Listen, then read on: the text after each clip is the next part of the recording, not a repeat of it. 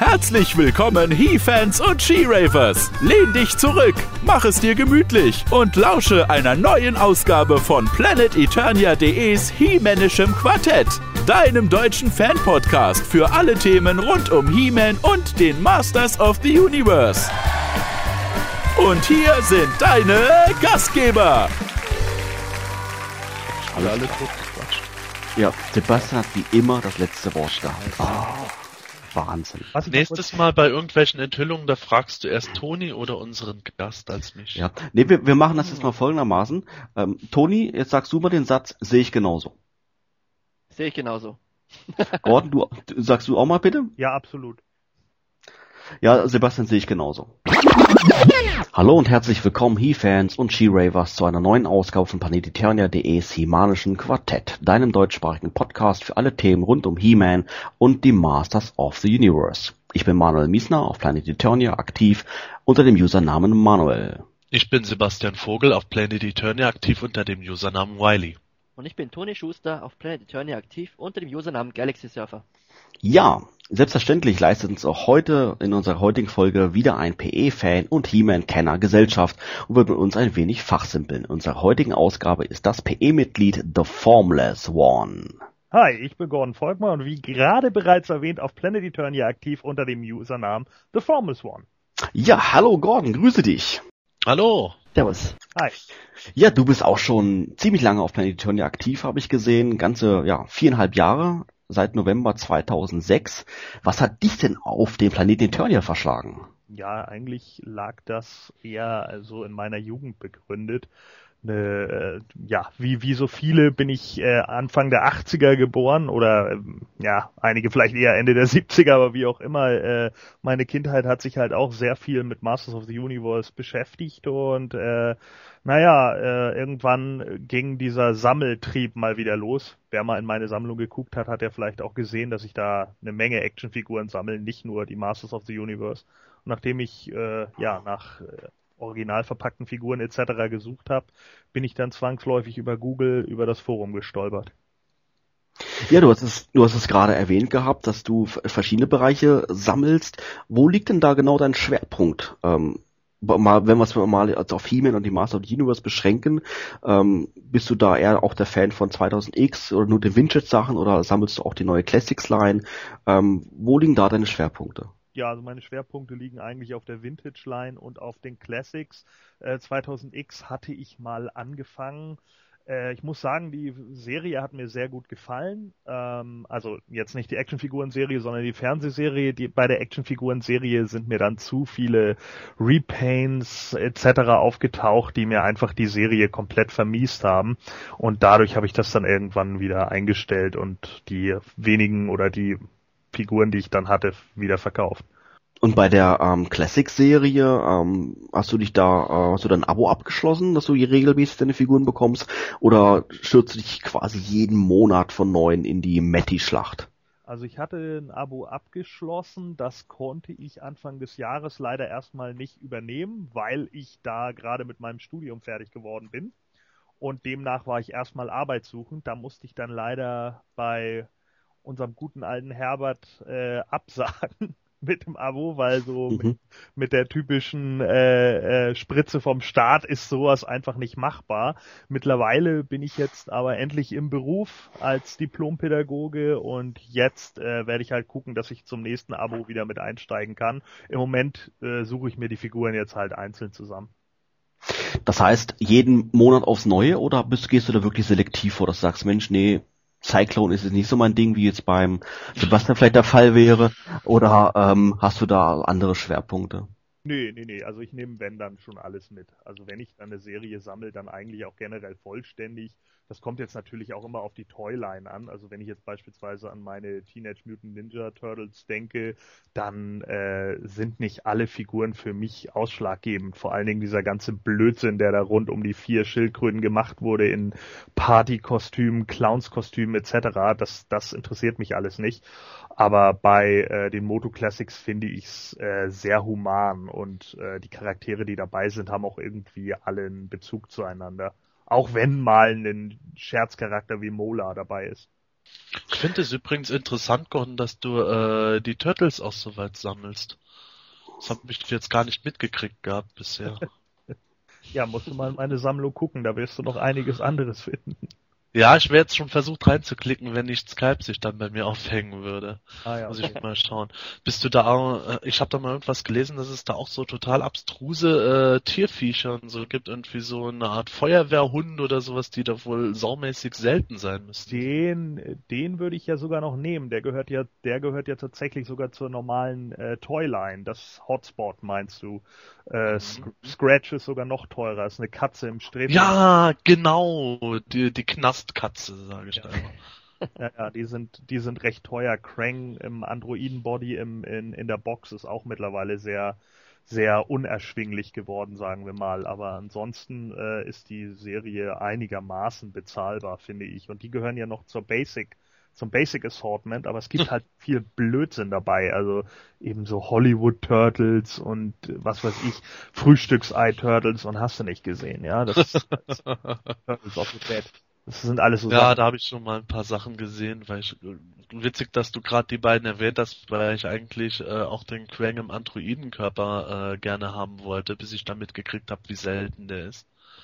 Packst du Und aus dann- oder sammelst du original verpackt?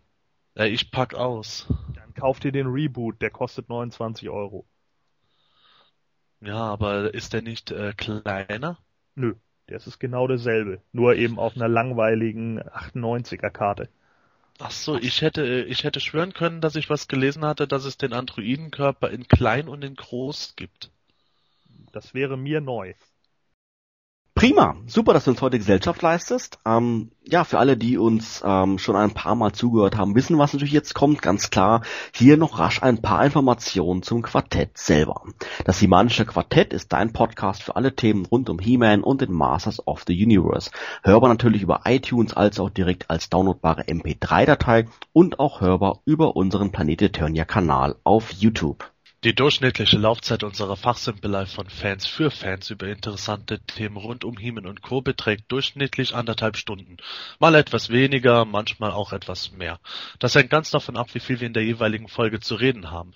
Pro Ausgabe besprechen wir durchschnittlich ein bis zwei Themen, die zum Beispiel aktuell heiß diskutiert werden oder aber einfach generell interessant genug sind, um darüber wenigstens mal ein bisschen zu sprechen. Interessierst du dich für tolle Fanarts, gelungene Customs und andere Fanprojekte? Heute möchten wir dir ein weiteres Fanart von Planet Eternia-Member Max vorstellen. Dieses aktuelle Werk war eine Auftragsarbeit und strotzt nur so vor genialen Details. Der Titel ist dagegen schlicht und lautet The Snake Man.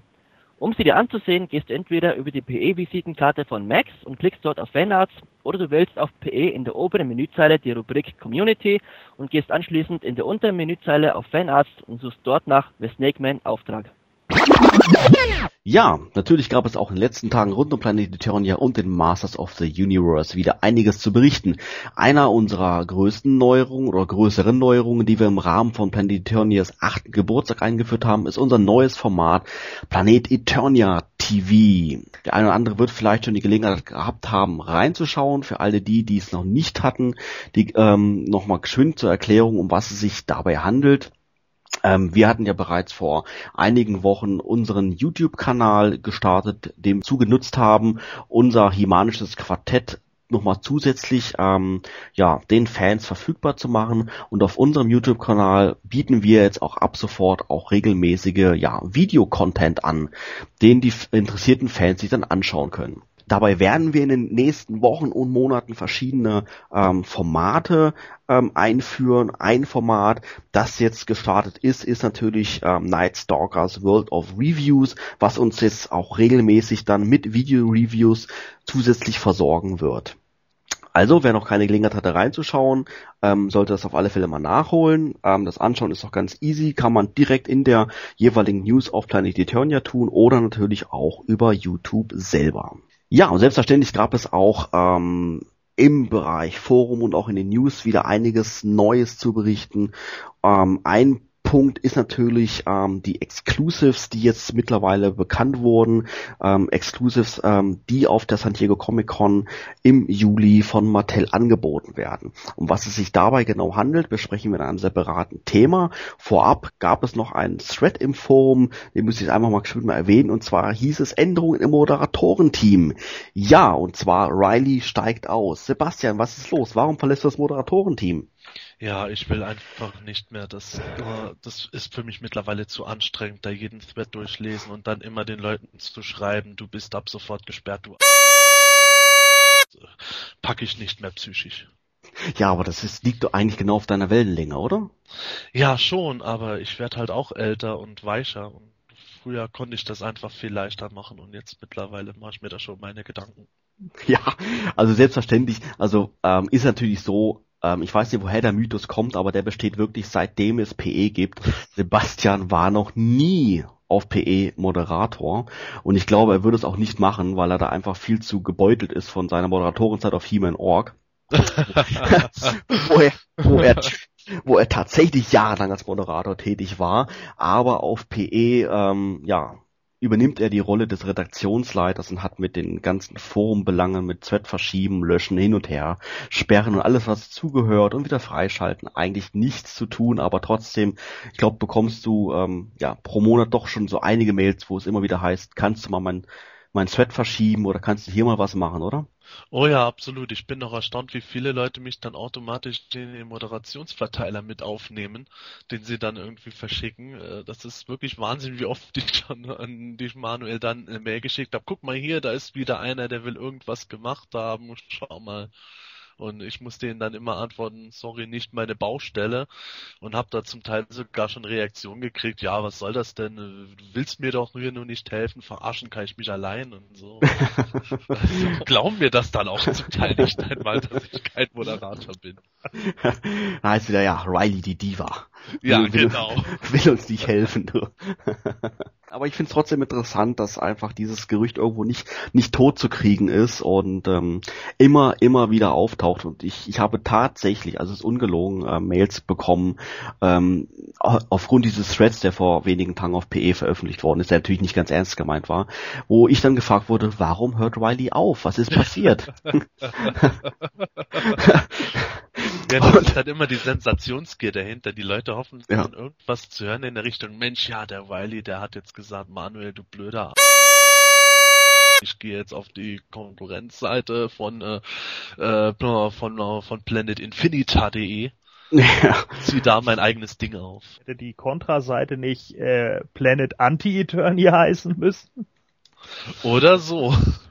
Planet, Eter Planet Anti-Eternia ist die Gegenwebsite. Ja.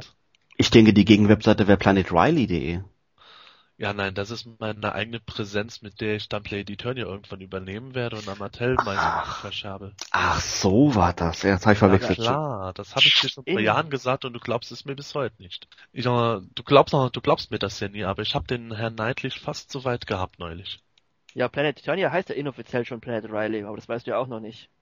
Ich weiß, glaube ich, so vieles nicht. Menschenskinder. Ja. Ich sollte doch mal auf PE vorbeisurfen, du.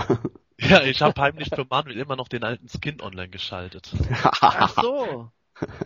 Das, so ist das also. Verdammt. Ja. Okay, also wie, wie gesagt, der, der Thread im Forum war natürlich von unserer Seite aus nur ein kleiner Scherz. Sebastian Aka Riley war nie Moderator und wird das sicherlich nie sein wollen. Aber ähm, ja, wer das Verlangen hat, ihm eine Mail zu schreiben, macht es trotzdem. Mich stört's nicht. Ruft mich an, auch nachts. Dann geht nämlich meine Frau ans Telefon und scheißt euch zusammen. So, jetzt wissen wir Bescheid. Jawohl. Ja, super. Jetzt rufen sie extra an. Oh Gott. Ja, wir hatten es gerade schon mal geschwind erwähnt gehabt. Ähm, ein Hauptthema in den letzten Tagen war natürlich die Bekanntgabe der Exclusives. Und ähm, in der letzten Podcast-Folge hatten wir schon kurz darüber gesprochen gehabt, ähm, was die Exclusives jetzt genau sind und ja, was sich dahinter alles verbirgt, das besprechen wir in wenigen Augenblicken. Ja, in unserem ersten Thema hatten wir das ja bereits kurz angesprochen gehabt, dass Mattel die diesjährige San Diego Comic Con Exclusives vor wenigen Tagen enthüllt hat. In der letzten Podcast-Folge hatten wir ja bereits ein wenig spekuliert, was das sein könne, hat mit unseren Vermutungen aber nur zum Teil recht. Sebastian, was hat denn Mattel denn wirklich Großartiges jetzt enthüllt? Ja, zunächst mal das Hauptexklusiv dieses Jahr wird für die wenigsten mittlerweile eine Überraschung sein, weil es schon längst über genau diese Figur spekuliert wurde. Das ist Malena. Die wird 25 Dollar kosten und wird sich äh, verwandeln können von ihrem Königinnen-Outfit in den Raumfahrt-Captain, der sie ursprünglich war, bevor sie auf Eternia notstrandete. Haben die dann damit jetzt automatisch schon diese äh, Geschichte mit der Erde dann bestätigt oder ist sie wirklich einfach nur irgendein Raumfahrer? Naja, so wie wir Mattel mittlerweile von den Biografien erkennen, traue ich denen zu, dass sie vielleicht Marlena von Primus kommen lassen. Aber, aber ich gehe jetzt mal davon aus, dass sie diese Erdgeschichte irgendwie einbinden werden. Ähm, Gordon, wie ist deine Meinung zu Marlena? Gefällt dir die Figur oder vom Design her muss ich sagen, sie gefällt mir auf jeden Fall sehr gut sogar. Also ähm, allerdings gefällt mir der Raum, äh, äh, also der der der Helm gefällt mir nicht ganz so gut. Also ich würde sie, ich hoffe mal, da ich ja sowieso nur original verpackt sammle, hoffe ich jetzt einfach mal, dass sie irgendeinen Königin-Kopf in der Verpackung haben wird und den Raumanzugkopf daneben. Dann wird das für mich keinen Unterschied machen. Äh, ansonsten äh, ist Marlena in meinen Augen überfällig. Also äh, ich denke, viele Fans haben es sich in der Vintage-Line schon gewünscht. Sie ist ein ewiger Charakter gewesen in damaligen Minicomics. Sie ist in der Fernsehserie immer dabei gewesen und als King Randor äh, damals auf den Markt kam, hatte man ja irgendwie auch erwartet, dass sie irgendwie folgen würde. Das war dann ja nicht mehr der Fall und heutzutage äh, kommt sie jetzt endlich dazu und ich finde, äh, sie gehört einfach mit ins Universum, also absolut ein absolutes, äh, absoluter Top-Exclusive äh, im Gegensatz zu einigen anderen, finde ich. Jetzt, wo du gerade ansprichst, wegen ähm, den Kopf, den sie wahrscheinlich aufhaben würde, oder welchen Kopf sie aufhaben wird in der Verpackung, ähm, Sebastian, da gab's, gibt es einen Unterschied zwischen der San Diego Comic Con Exclusives Verpackung, also die Figur in der Verpackung und der Figur, wie sie nachher auf Matty Collector zu haben sein wird. Wo ist denn da der Unterschied? Ja, auf der Sintego Comic Con wird Marlena in ihrem Raumanzug verpackt sein und ihr Königinnen-Outfit, also das Kleid und der Wechselkopf, werden beiliegen. Äh, die Biografie wird auch auf ihren Raumanzug verstärkt eingehen. Und äh, wenn sie dann im August auf Matty Collector erscheint, diese Version wird als Königin verpackt sein. Und da wird auch die Biografie stärker auf die Königin eingehen. Jetzt ist es dann halt so, dass sämtliche Zubehörteile bei beiden Versionen dabei sind, aber eben die die Outfits, in denen sie verpackt sind, äh, diese verändern sich. Ja, also ich stimme ja Gordon auf jeden Fall zu. Ich, ich war einer dieser Kinder, die sich damals schon die Figur der Königin Marlena gewünscht hatten. Also zwar die meisten wollten natürlich immer wieder die Krieger und die männlichen Figuren und eher die weiblichen weniger, aber mir hat immer die Königin trotzdem gefehlt.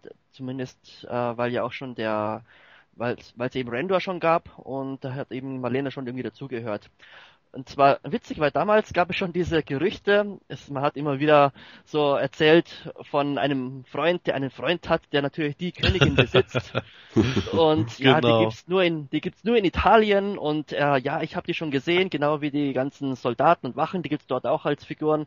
Ich weiß nicht, weshalb man sich das damals schon ausgedacht hat, aber ist heute, wenn man jetzt so zurückblickt, nochmal ganz witzig eigentlich. Und heute gibt's die wirklich. Das finde ich schon super gibt es ja auf, auf äh, Planet Eternia auch immer noch. Also ich meine, wir hatten ja, glaube ich, erst vor kurzem wieder so eine Diskussion darüber, dass es äh, der hat angeblich immer noch den Riesendinosaurier von damals und der andere hat doch tatsächlich den originalen Prototypen von Hero und immer wenn man dann nach Bildern fragt, ja, die kann ich nicht rausgeben, weil die werden dann teuer bei eBay verkauft. Ja, wobei wir jetzt äh, den besagten Personen nicht absprechen wollen, dass sie vielleicht doch durch irgendwelche Kontakte tatsächlich an Raritäten gekommen sind, wie jetzt Production Master, die noch irgendwo bei Designern rumlagen. Es gibt ja auch die Geschichte mit dem User, der tatsächlich an einen Darius Master rangekommen ist, den er sich dann noch hat äh, vom Originaldesigner äh, bemalen lassen. Solche Geschichten gibt es auch. Der hat das allerdings auch dann mit Bildern und allem Möglichen belegen können.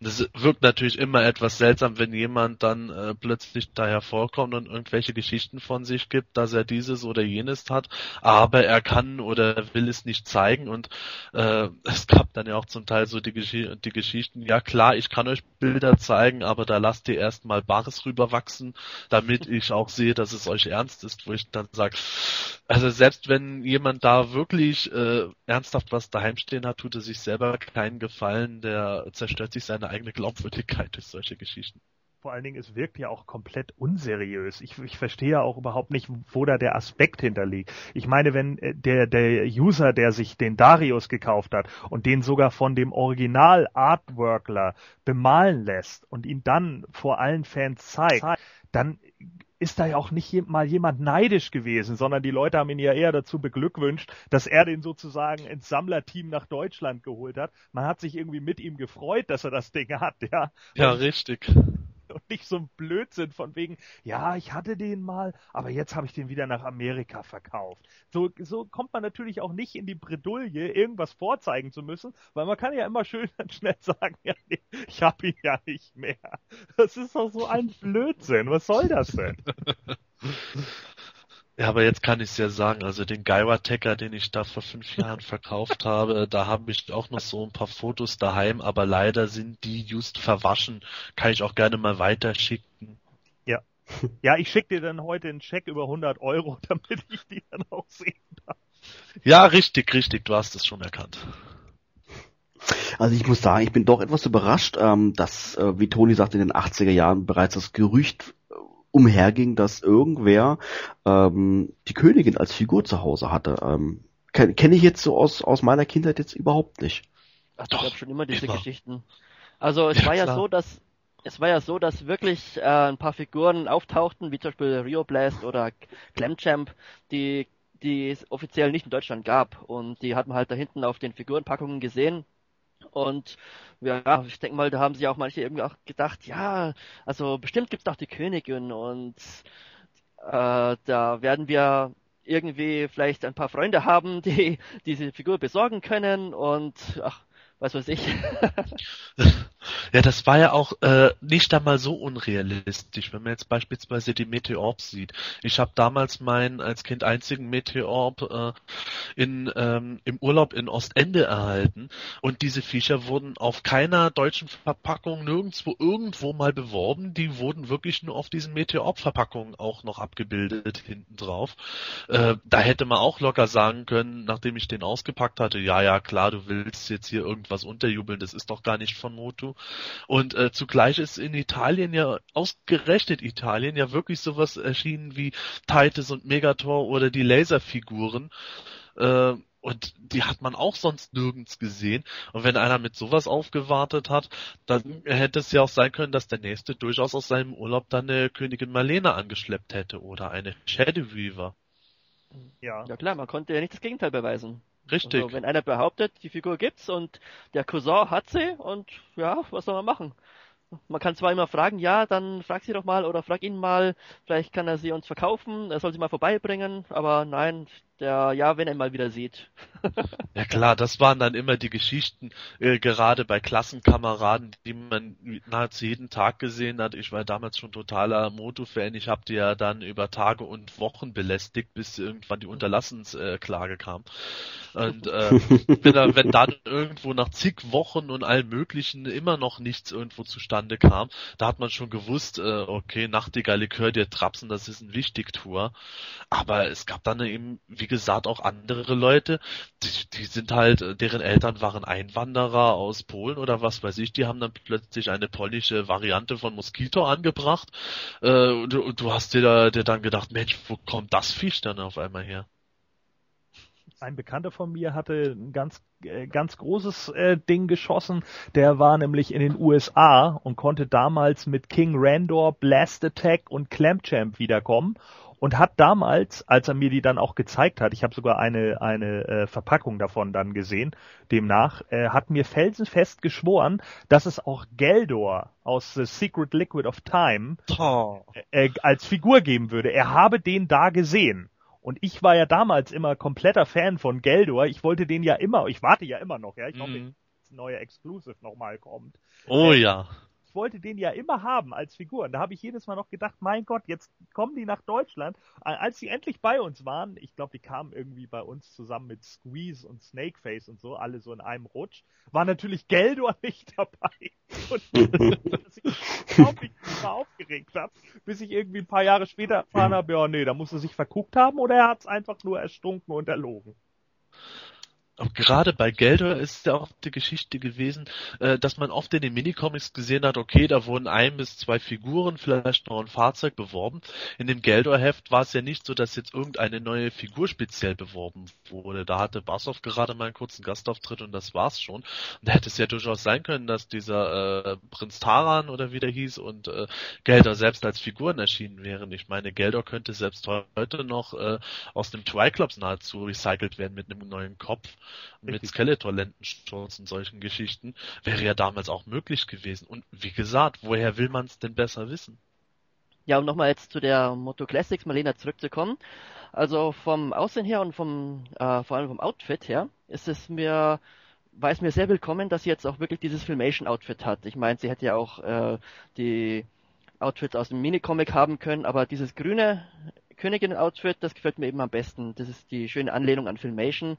Und deswegen war ich auch im ersten Moment fast ein bisschen enttäuscht, als ich den Raumfahreranzug gesehen habe. Da hätte ich mir nämlich auch gewünscht, dass es eben dieser hellgraue oder weiße Anzug aus der, aus der jeweiligen Folge ist, um da eben mehr Wiedererkennungswert zu haben.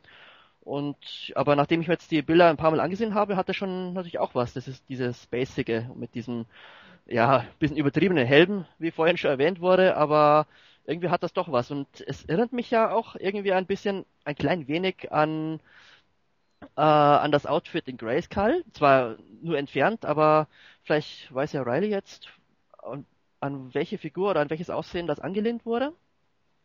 An gar keins.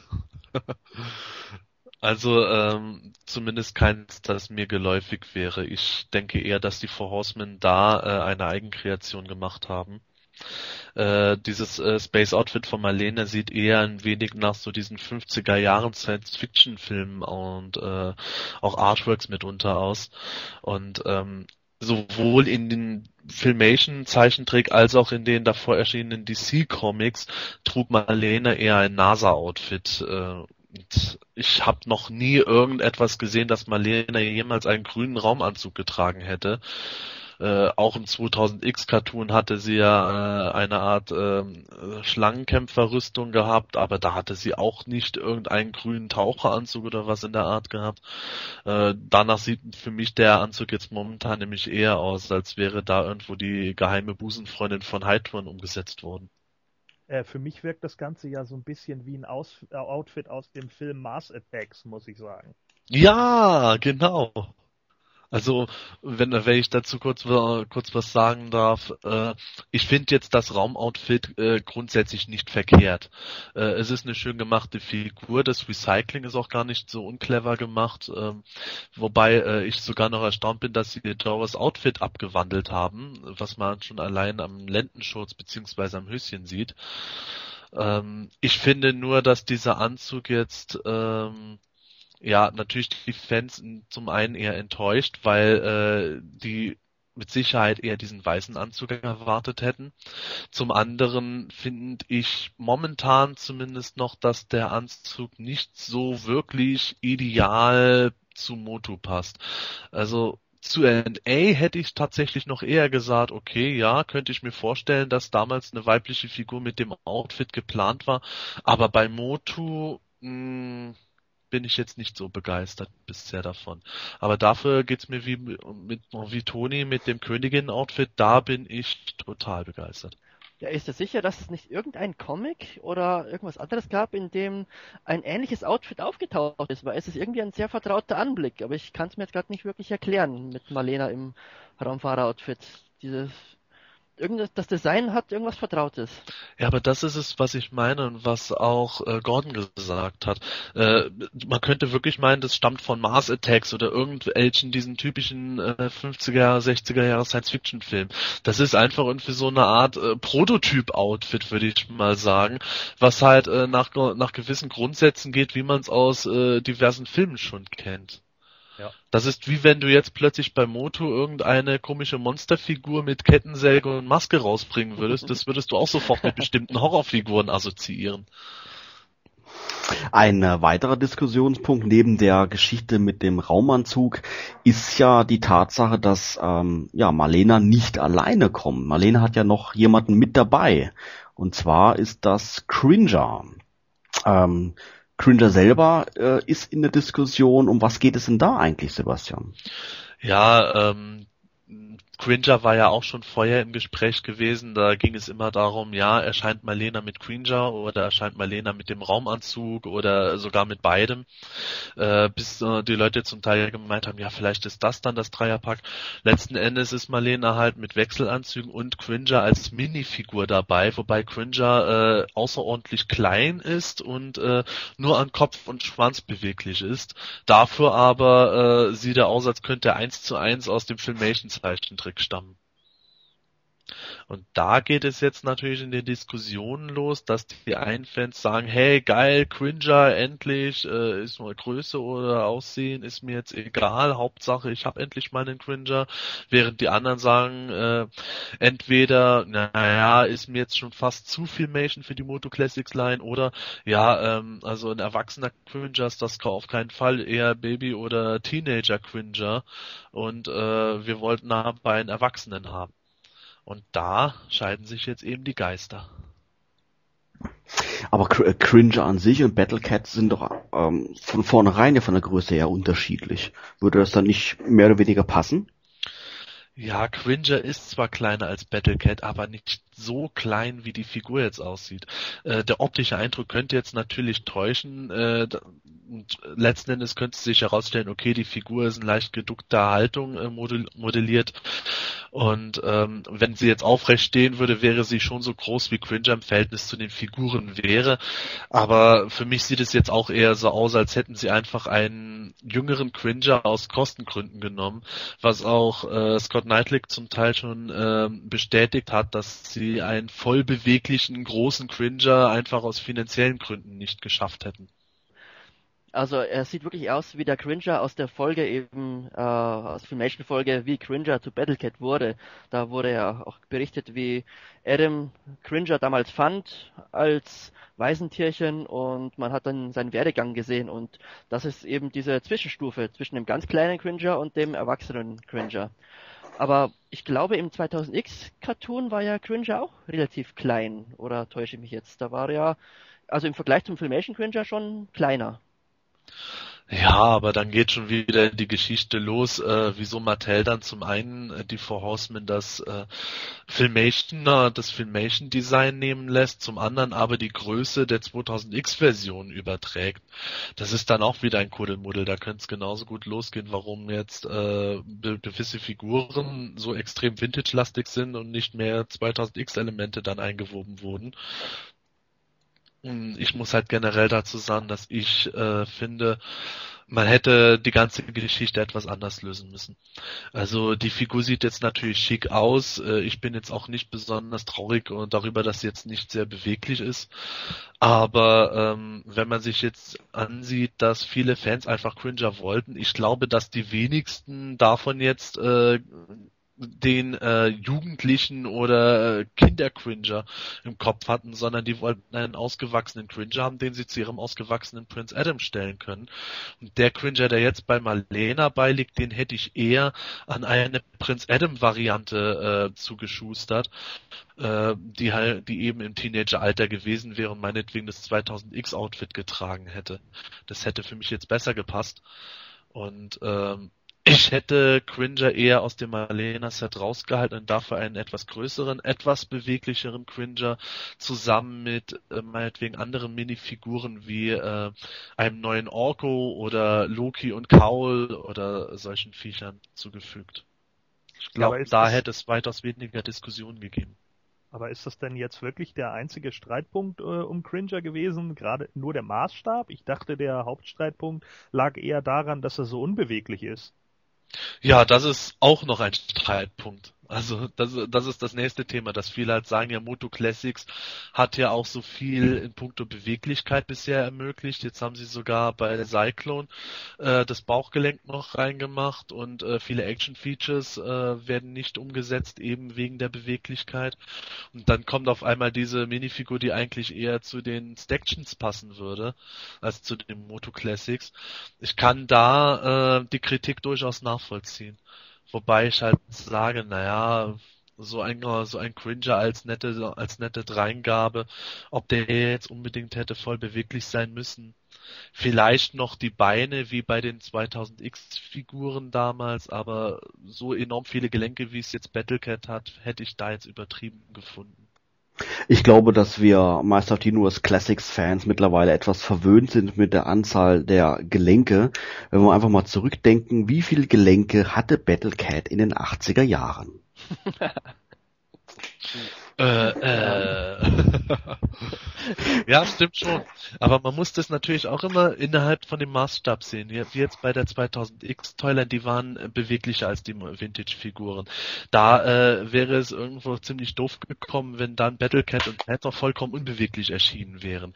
Jetzt die Moto Classics sind super beweglich und da lässt es natürlich schon etwas stutzend, wenn dann Figuren rauskommen, die äh, sehr, sehr unbeweglich aussehen. Wie viele Gelenke hat sie letztendlich? Ich weiß es jetzt gerade gar nicht auswendig. Zwei. Zwei. Kopf und Schwanz sind beweglich. Was für Zubehör jetzt auch vollkommen in Ordnung ist, meiner Meinung nach.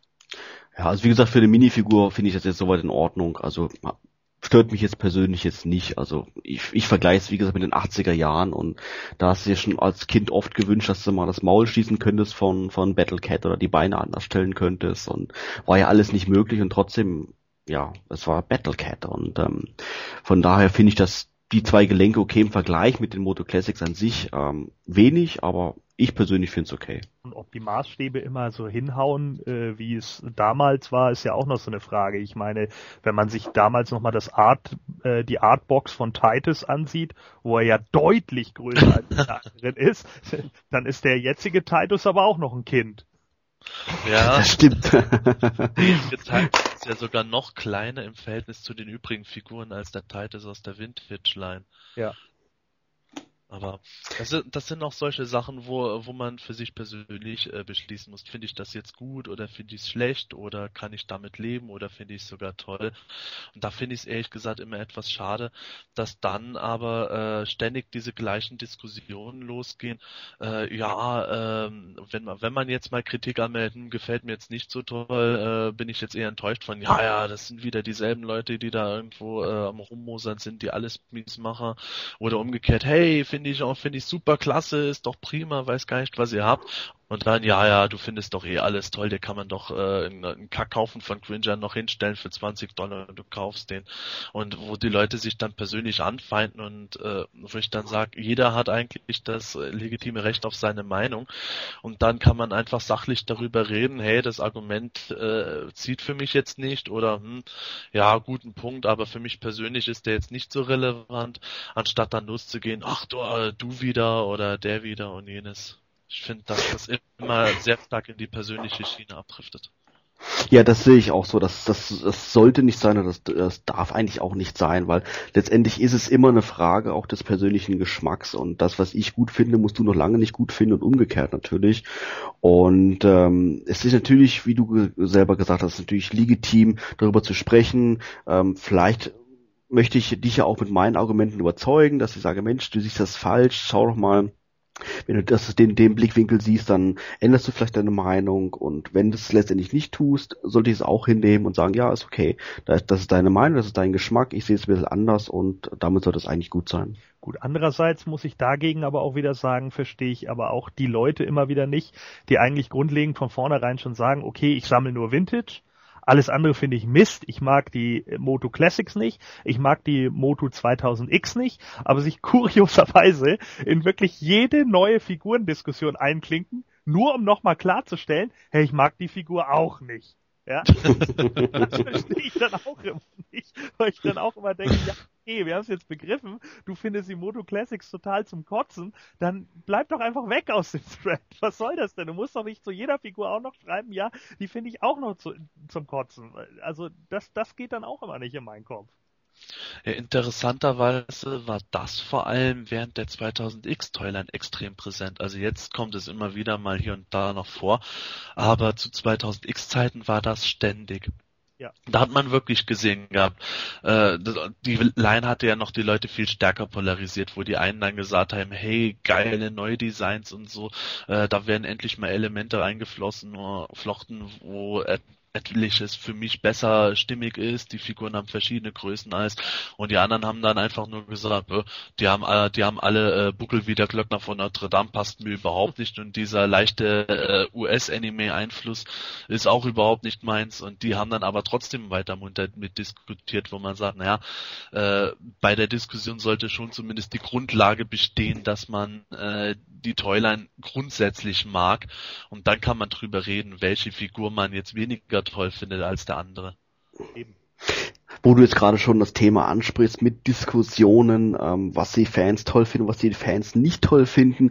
Für Diskussion hat äh, auf alle Fälle das zweite Exclusive gesorgt, was von Mattel angekündigt worden ist.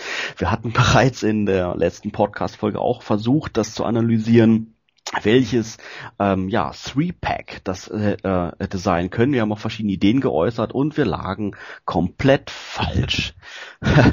ähm, ja, es hat vor ordentlich Zündstoff gesorgt. Ähm, Sebastian, was ist denn das zweite Exclusive? Ja, das zweite Exclusive ist nicht einmal ein Moto Classics Artikel, sondern erscheint im Rahmen der Polly Pocket Toyline und ist ein Dreier-Set bestehend aus Shiva, Froster und Catra im Polly Pocket Look.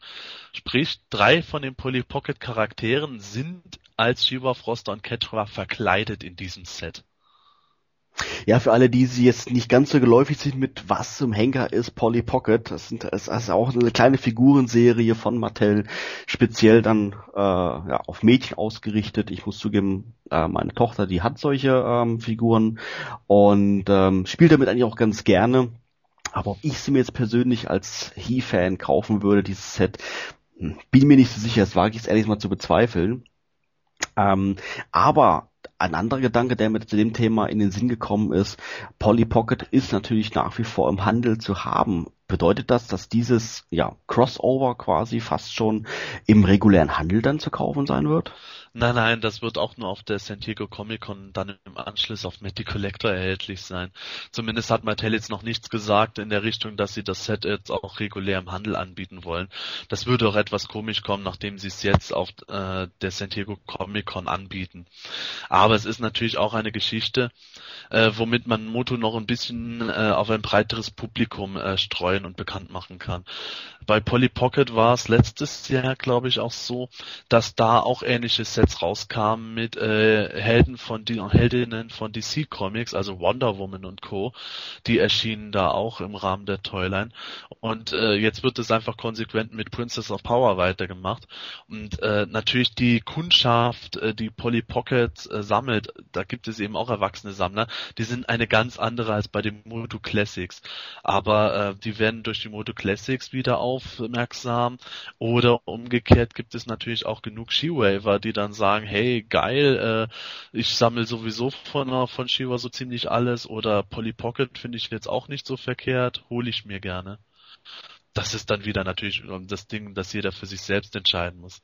Und da kommen eben auch wieder die Diskussionen auf, wo äh, der eine oder andere dann sagt, boah, ey, so ein Dreck aber auch. Und die anderen wiederum, boah, finde ich voll toll ich kommen. In, in 20 Jahren wird man dann diese ganzen kleinen Mädchen, die heute alle Polly Pocket, mit Polly Pocket spielen, als Sammlerin wiedersehen und dann werden diese, wird dieses Shira Froster Catra Pack für 1000 Euro weggehen, weil es sich nur ja, der heilige im Polly Pocket Reich. ja, also ja, ich, ich muss, oder? Ja, theoretisch schon, je nachdem wie niedrig die Auflage wäre. Wobei heutzutage äh, die Sachen sind ja schon für den Sammlermarkt ausgerichtet, so Seltenheitswerte wie früher werden da sehr höchst selten erreicht. Aber wer weiß, was da später mal passieren wird. Weiß eigentlich, ich persönlich weiß eigentlich immer zufällig, wann, wann dieser Umschwung vom Polly Pocket kam? Weil, also als ich kleiner war, war Polly Pocket bei mir irgendwie diese Konterfei Toyline zu Mighty Max. Ja, ja richtig. Plastikfiguren. Und jetzt sind es auf einmal irgendwelche Figuren, die man kämmen kann. Aber trotz alledem heißt es immer noch Polly Pocket. Wann ist denn dieser Umschwung passiert, dass diese kleinen Mini-Plastikfiguren plötzlich diese äh, ja Poorman Barbies wurden. Ich habe nicht die geringste Ahnung. Mir ist das auch erst vor ein paar Jahren aufgefallen, dass ich mit meiner Tochter angefangen habe, durch den Toys Us zu streunen und sie da sich ihre ähm, Kostüme rausgesucht hat. Genau daneben waren die Polly Pockets aufgebaut und ich habe dann auch äh, im ersten Moment gestutzt. Also das ist, glaube ich, mit Sicherheit jetzt auch schon fast zehn Jahre her. Würde ich mal sagen, wenn ich mir so diese Artworks und alles anschaue. Mhm. Und, ich, äh, ich, glaube, dass du ganz genau weißt, wann der Unschuld kam. Du willst dich nur nicht als Fan hier outen, oder? Äh, du, ich, glaub... ich, hätte damit jetzt kein Problem. Ich habe ich hab ein Kostümset von Polly Pocket gesehen, wo ich noch gedacht habe, boah, wenn, wenn da so manche Outfits jetzt im Rahmen anderer Toilets erschienen wären, wäre das cool gewesen. Aber ich glaube auch eher, dass du deine Tochter angebettelt hast, dass sie mit dir in den Toys R Us geht. Außerdem, nee, also, das ist schon so, dass ich selber immer in den Toys R Us gegangen bin, die Kinder kamen mit und irgendwann kamen sie dann auf die Idee, dann auch mal selber nach irgendwas zu gucken, nicht nur mit Papa nachzulaufen. Ich kann mir so richtig vorstellen bei dir zu Hause, komm, wir gehen in, in den Toys R Us. Och, Papa, nicht schon wieder. ja, ich bin schon immer froh, wenn mein Sohn jetzt die Batman Brave and the Bold Figuren sich alle anschaut anschaut, von denen er sowieso schon fast alles hat. Äh, derzeit kann ich dann noch, kann ich dann durch die gleiche Reihe streuen und gucken, was es bei Star Wars und Co. noch vielleicht Neues gibt. Familienausflug bei den Rileys. Total. Ganz ehrlich gesagt, wer sich wie Riley zu den Meteops bekennt, der hat vor gar nichts Angst. Das stimmt. Und das sagt, und das sagt der Mann aus dem Keller. Richtig. Ah, herrlich. Aber wirklich, ich kann die ganzen negativen Stimmen eigentlich zu diesen Polly Pockets nicht ganz nachvollziehen. Klar, ich meine, es wird niemand gezwungen, sich die zu holen, oder? Und das ist einfach wirklich für eine andere Zielgruppe und ich finde auch eine sehr gute Werbemaßnahme, so wie du vorhin schon gesagt hast.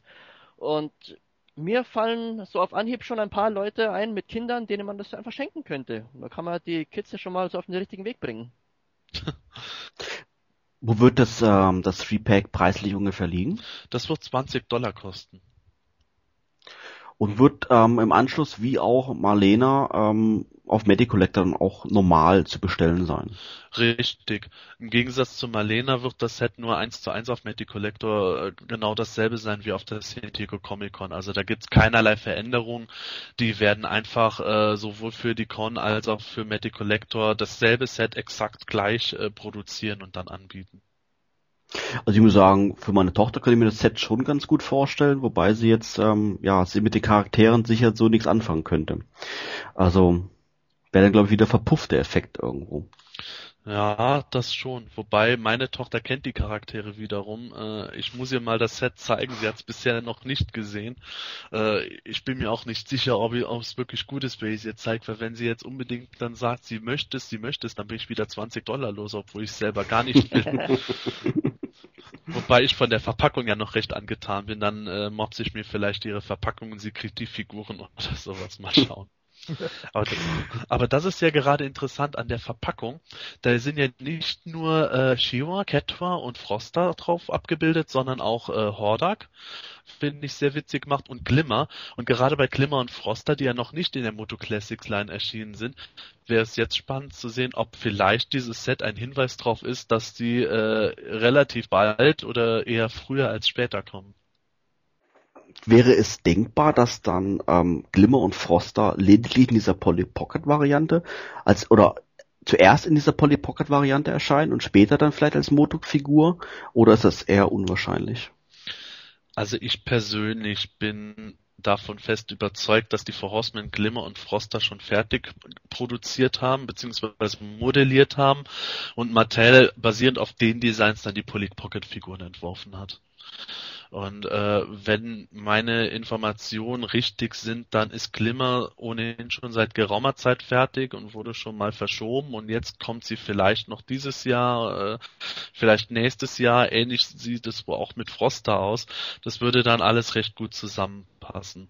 Und ich glaube jetzt wirklich nicht, dass die Polly Pocket Designer sich selber an die Outfits von Froster und Glimmer rangegeben haben, ohne dass die Forcemen da was mitgeredet haben, weil Mattel Mattel ist es ja immer sehr wichtig, einen einheitlichen Look zu haben.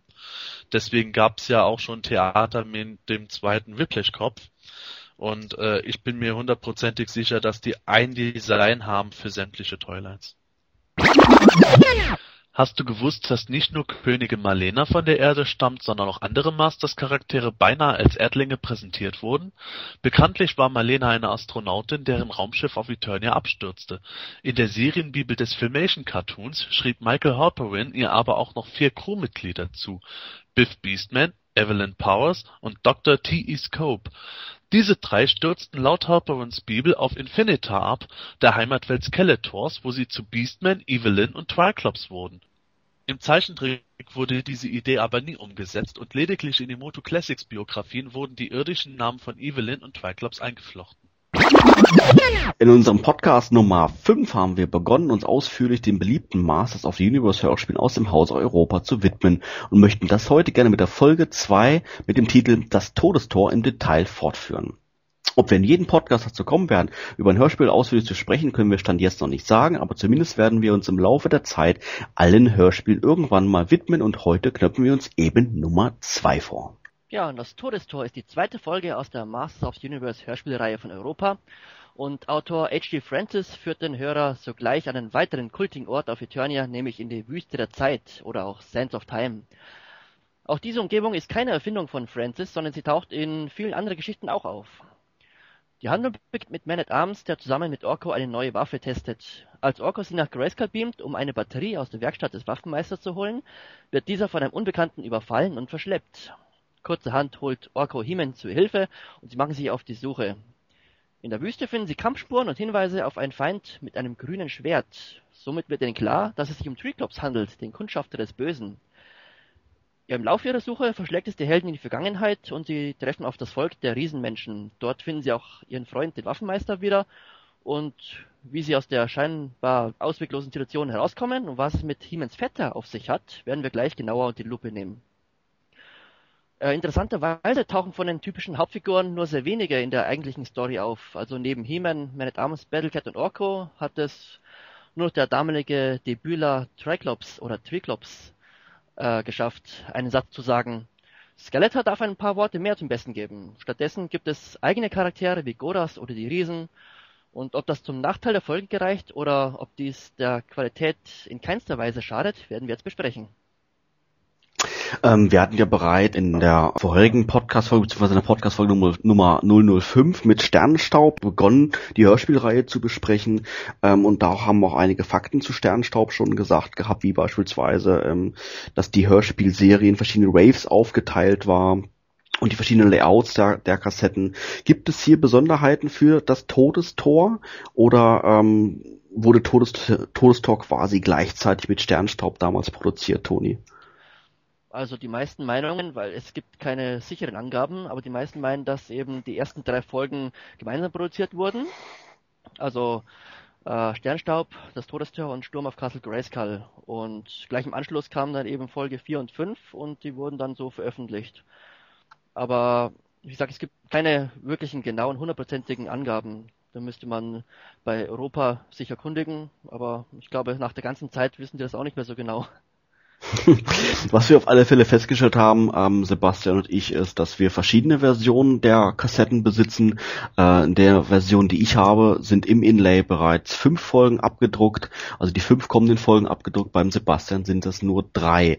Das heißt, ähm, die Kassetten selber wurden auch in verschiedenen Auflagen letztendlich produziert. Wer hier Wert auf eine komplette Sammlung legt, muss natürlich genau mal einen Blick ins Inlay werfen. Wir hatten auch mal in einem Podcast, ich weiß jetzt die Nummer gar nicht mehr auswendig, ähm, darüber gesprochen gehabt, über die ähm, jeweiligen Lieblingshörspiele. Also dein Lieblingshörspiel, Toni, war auch von Sebastian. Und ähm, da haben wir auch festgestellt, ähm, Sebastian, bei dir, Todestor ist ja deine Nummer eins quasi. Was fasziniert dich so sehr an der, an der Geschichte? Im Grunde fasziniert mich das gesamte Hörspiel. Äh, das geht schon los von dem Spannungsbogen, der von Anfang an aufgebaut wird. Das hat ein äh, wahnsinnig spannendes Feeling, wenn Orko verschwunden ist und plötzlich wird Man at Arms von dem da noch unbekannten Triclops angegriffen und äh, setzt sich dann fort, dass dann äh, Hemen und Orko gemeinsam mit Battlecat in der Wüste der Zeit nach Man Arms suchen und die Wüste der Zeit ist im Grunde ein äußerst gefährlicher Ort, wo jederzeit sofort Gefahr aufkommen kann durch die Winde, die dann die Person in die Vergangenheit verschleppen, dann die Zeitreise ins Land der Riesen, was dann im Grunde eine untergegangene oder scheinbar untergegangene Zivilisation ist, die in der Gegenwart vorher durch Ruinen gekennzeichnet wird. Dort der Kampf mit dem Priester, die magische Kugel, das ist einfach für mich Wahnsinn, was in der Folge einerseits alles passiert und auf der anderen Seite ein, Wirker, ein wirklich Fesselmann und das, obwohl Skeletor ja eigentlich eher nur am Rande vorkommt. Auch die übrigen Evil Warriors nahezu gar keine Rolle spielen. Ähm, Gordon, wie schaut es bei dir aus? Bist du ein ähm, Hörspiel-Fan, ähm, speziell ähm, Fan von der Folge Das Todestor? Also von Das Todestor eigentlich nicht. Das hat äh, das hat einige Gründe. Äh, von den Hörspielen generell ja. Also ich bin immer noch der Meinung, dass Skeletors Stimme aus dem Hörspiel einfach die großartigste Skeletor-Stimme aller Zeiten ist. Äh, da kam keiner ran, auch nicht der Dr. Haussprecher in 2000X, den ich auch nicht schlecht fand. Aber äh, bis, bisher ist, ist, finde ich, niemand an ihn herangekommen. Was mir an das Todestor nicht so gefällt, ist beispielsweise der Nebencharakter Goras, den es einfach nicht gebraucht hätte für die gesamte Geschichte. Und äh, dass Triclops für mich eher wie so eine Art ähm, ja, er, er, er wirkt für mich zu sehr wie eine Nebenrolle. Es gibt eigentlich keinen richtigen Grund, was er da, was er da irgendwie tut. Er ist für mich irgendwie nur so dieser Stichwortgeber, um Man at Arms in eine bedrohliche Situation zu schicken, aus der He-Man ihn befreien kann. Das sind so zwei Sachen, die mir an der Story nicht gefallen. Der Rest ist eigentlich äh, ziemlich gut. Vor allen Dingen, was ich eben interessant finde, ist, dass hier ja auch die Herkunft Skeletors laut Hörspieltheorie äh, also äh, kundgetan wird. Und das finde ich eigentlich ziemlich gut. Was Triklos betrifft, ging es ja einfach nur darum, dass er einfach mal auftaucht, weil er war ja in der Folge 1 nicht mit dabei. Da waren es Trapjaw und Beastman und Triklops ist ja doch der einer der drei wichtigsten Charaktere nach Skeletor bei den Dämonen. Und deswegen, ich finde es so gut, dass er jetzt auftaucht, weil ähm, das zeigt die ganze Abwechslung, schon auch die Location, die Wüste der Zeit. Da hat es Edgy Francis sehr geschickt gemacht, dass er mit der Folge 2 das Ganze an einen anderen Ort verlegt und neue Charaktere auftauchen lässt. Das bringt einfach ein bisschen Abwechslung rein. Und die Wüste der Zeit an sich ist ja sowieso ein sehr mystischer Ort, aber da kommen wir dann noch drauf zu sprechen, wegen Triclops. Der musste auch deswegen auftauchen, finde ich, weil es gibt da eine gewisse Rivalität zwischen ihm und Man at Arms. Also zumindest ist mir das irgendwie aufgefallen in den Classics, weil immer wieder treffen die beiden aufeinander. Das ist nicht nur in Hörspielen, sondern auch in den Comics. Irgendwie verbindet die beiden seine gewisse Feindschaft. Und deswegen musste es auch Triclops meiner Meinung nach sein, der Man at Arms entführt und in das Todestor stößt. Ja gut, äh, ich sage auch nicht, dass das dass dem nicht so sein sollte, äh, dass das Triclops oder Triclops, wie auch immer, das Evil Konterfei von Man at Arms ist, stelle ich äh, gar nicht in Frage. Das Problem ist einfach nur, dass seine Rolle für mich persönlich viel zu klein ist in dieser Hörspielfolge. Er hätte er hätte ein paar mehr Auftritte haben können. Er, er hätte vielleicht sogar einen Kampf mit He-Man haben können. aber stattdessen nimmt er einfach irgendwie Man at Arms, den er hinterrücks kurz attackiert und wirft ihn in das in das Tor oder in die andere Dimension, wie auch immer. Und das war mir irgendwie ein bisschen zu wenig. Ich hatte mir da irgendwie mehr erhofft, gerade weil ich auch Triclops als immer sehr sinnvollen Charakter neben den ganzen Dumpfbacken rund um Skeletor empfand. Also ich finde das ganz interessant, was du da jetzt erwähnst, Gordon. Ich habe mir ehrlich gesagt noch nie äh, darüber Gedanken gemacht, äh, über die Länge des Auftritts von Triklops in, in dem Hörspiel selber. Ähm, letztendlich, wenn ich so darüber nachdenke, muss ich dir recht geben. Äh, ähm, der Auftritt war ja sehr kurz im ja, Minutenbereich, wenn nicht sogar Sekundenbereich und hätte durchaus länger sein können, hätte mehr Auftritte haben können. Aber ähm, mich hat's bislang eigentlich aber auch nie gestört, weil ich finde den Auftritt, den kurzen Auftritt, den er hat, den finde ich einfach unheimlich ähm, ähm, ja ein, einprägsam und sehr gut umgesetzt in, in dem Hörspiel und mit, mit viel Atmosphäre ähm, unter, untermauert, wie Sebastian vorhin auch schon gesagt hat, dass ich ähm, ja eigentlich den Gedanken niemals hatte, dass Triklops hätte noch mehr auftreten können. Also für mich war das so eigentlich okay. Bei mir ging es auch so ähnlich. Ich muss schon sagen, was Gordon da sagt, diese Kritik finde ich absolut berechtigt. Ähm, natürlich hat Triclops im Grunde in dieser Folge eigentlich eher ein Deus Ex Machina, äh, äh, eine Deus Ex Machina Rolle erfüllt. Äh, er dient im Grunde nur als Mittel zum Zweck, damit Man at Arms eben in die Zeit geschleudert wird und Heeman und Orko mit Battlecat in der Wüste überhaupt was zu tun kriegen. Äh, aber ich muss sagen, eben wegen der Kürze des Auftritts und dass man auch über Triclops da überhaupt nichts im Grunde erfährt, das fand ich dabei gerade spannend und faszinierend an dem Charakter. Das werden mit Sicherheit auch viele kennen. Äh, das ist dieser Boba Fett-Effekt. Äh, die Charaktere, die am wenigsten Hintergrund erhalten in den Medien, da deutet man dann später am meisten rein. Da kann man sich auch am ehesten eben mit identifizieren, weil man viel reindeutet. So ging es mir eben bei Triclops. Und äh, da hat's mir dann vollkommen gereicht, dieser kurze Auftritt, den er hatte. Und wie gesagt, Kritik an dem Auftritt absolut gerechtfertigt, aber als Kind ist es mir jetzt auch überhaupt nicht negativ aufgefallen. Ja, stimmt schon. Es ist jetzt im Nachhinein kann man schon sagen, dass er einen sehr winzigen Auftritt hatte, aber wie Sebastian schon sagt, es ging einfach um die, diesen unbekannten Kämpfer. Also man musste es ja aus der Sicht des Ersthörers äh, sehen. Ja. Der, es ist, da ist Man at Arms mit Ork in der Wüste und auf einmal kommt dieser namenlose Kämpfer daher und der, der schafft Man Arms zu überrumpeln und ihn da in das Tor zu schmeißen. Und erst später erfährt man eben, wer das ist. Da, für diesen kurzen Auftritt hat er wirklich schon eine sehr große Wirkung. Das muss man ihm schon lassen. Wobei Man at Arms der ja auch irgendwo noch genial reagiert hat. Da hat er immer noch die Zeit gehabt, da, dann zu rufen, wo kommst denn du her? So nach dem Motto, was, wer bist du denn? Ja, genau. Und dann wird er erst am Land gemacht, wo man sich irgendwo denkt, boah, Man at Arms da, was soll ich überhaupt kämpfen? Hab jetzt eh keine Zeit, da frage ich den wenigstens mal, was der hier will. Und der Vergleich mit Boba Fett war jetzt vorhin gar nicht schlecht, weil der hat auch nur einen einzigen Satz. Meine Damen, jetzt habe ich dich. Was, das hat Boba Fett gesagt? ja, genau, das hat Boba Fett gesagt. George Lucas hier wieder. Hab, ist mir nicht aufgefallen, muss ich mir nochmal anhören. Ich sehe schon das nächste Interview mit H.G. Francis. Ja, äh, wurden sie von George Lucas und Star Wars inspiriert? Hä? Wie? Was? Wo? Also ich muss sagen, ähm, am besten an dieser ganzen Szene, die wir jetzt gerade besprochen haben, finde ich an sich diese diese Kränen im Hintergrund, die man permanent äh, hört, die ähm, ja an sich eine, äh, ein kleiner Soundeffekt, aber der wirkt bei mir einfach un äh, verstärkt unheimlich die die Atmosphäre einfach, die ja. die ich dabei empfinde. Einfach ja. diese Spannung, Toni? Ja, es sind einfach diese netten Details, gell? Die einfach eine ja. Szene noch beleben. Und stimmt, diese Kränen, die fallen mir auch auf, jetzt wo du sagst. Und wie gesagt, die machen das Ganze irgendwo erst, ähm, ja, ja, fast schon äh, plastisch, dass man sich das vorstellen kann, ähm, was da jetzt genau passiert. Und er hockt da jetzt alleine in, in dieser gefährlichen Wüste. Und wobei natürlich die Frage ist, warum muss das unbedingt so eine Waffe in, in dieser Wüste testen? Aber lassen wir es einfach mal so, ist halt so. Und einfach die, die Atmosphäre, die dann dadurch einfach entsteht, dass diese Kränen da im Hintergrund zu hören sind und dann, wie gesagt, Triklops ähm, springt förmlich hervor, man hört ein paar Geräusche, wenn nicht abends äh, schreit darum, wo kommst du denn her? Man hört wieder ein Geräusch und ist vorbei und man hört dieses Krähen wieder. Ja. Für eine Sekunde und dann kommt Orko sein, sein, sein Klingenglöckchen und dann geht quasi dann schon die nächste Szene dann einfach weiter. Man weiß an sich nicht, was ist jetzt eigentlich passiert. Aber gut, dass du es gerade erwähnst, weil das habe ich mich auch immer wieder gefragt. Man at Arms fährt so weit in die Wüste raus. Ja, und also.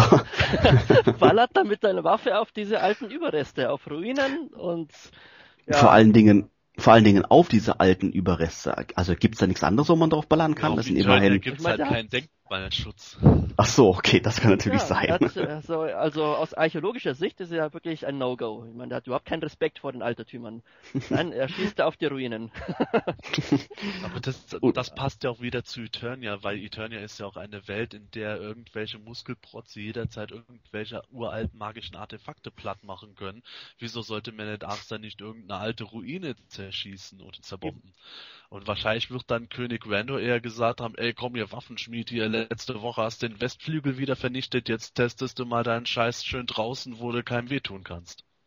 Ja, da muss ich spontan an diese erste Szene äh, denken von 2000X Cartoon, wo He-Man das erste Mal aufgetreten ist und gegen die Evils kämpft. Ich glaube, die haben dabei den halben Planeten vernichtet. allein, allein die Tatsache, dass er da äh, den halben Mount Everest aus, aus Eternia rausreißt, ähm, scheint keinerlei Auswirkungen zu haben. Cool, warum nicht? Eternia ist ja, halt so. toll, wo man solche Waffen testen kann.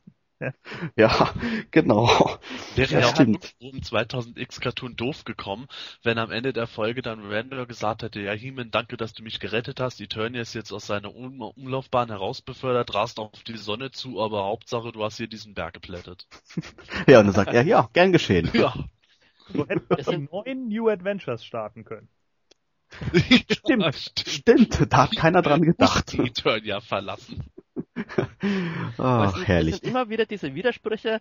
Da haben sie eine so weit entwickelte Technik, gell, und trotzdem hat Man at Arms keinen eigenen Übungsraum. Und stattdessen fährt er heraus. Und genauso ich meine, da haben sie da Laserwaffen und laufen trotzdem in Fellhosen rum.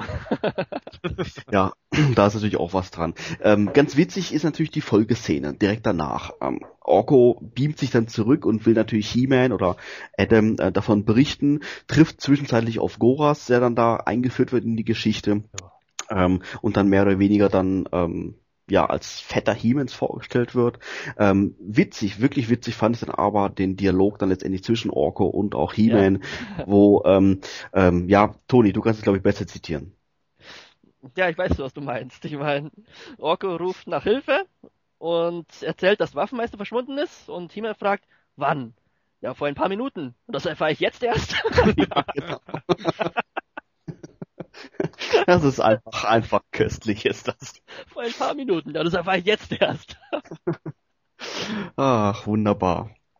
Ja, so ist Hieme natürlich. Und äh, ja, was passiert dann? Er macht sich, glaube ich, sofort dann auf den Weg, um Man at Arms zu retten. Ich glaube, in Windrider düsen sie dann los, ähm, mit Battlecat noch an Bord und äh, vers versuchen dann herauszufinden, was mit Man at Arms dann passiert ist. Ähm, ja, ich hatte es gerade schon mal geschwind erwähnt gehabt. Ähm, eingeführt in die Geschichte wurde auch Goras und interessanterweise ist das hier ist er vorgestellt worden als Vetter von He-Man, was ja so erstmal überhaupt nicht sein kann. Ähm, die Theorie wäre natürlich möglich, dass es der Vetter von äh, Prince Adam ist, aber wurde so eigentlich nie erwähnt. Ähm, welche Details wissen wir denn über Goras, ähm, Tony?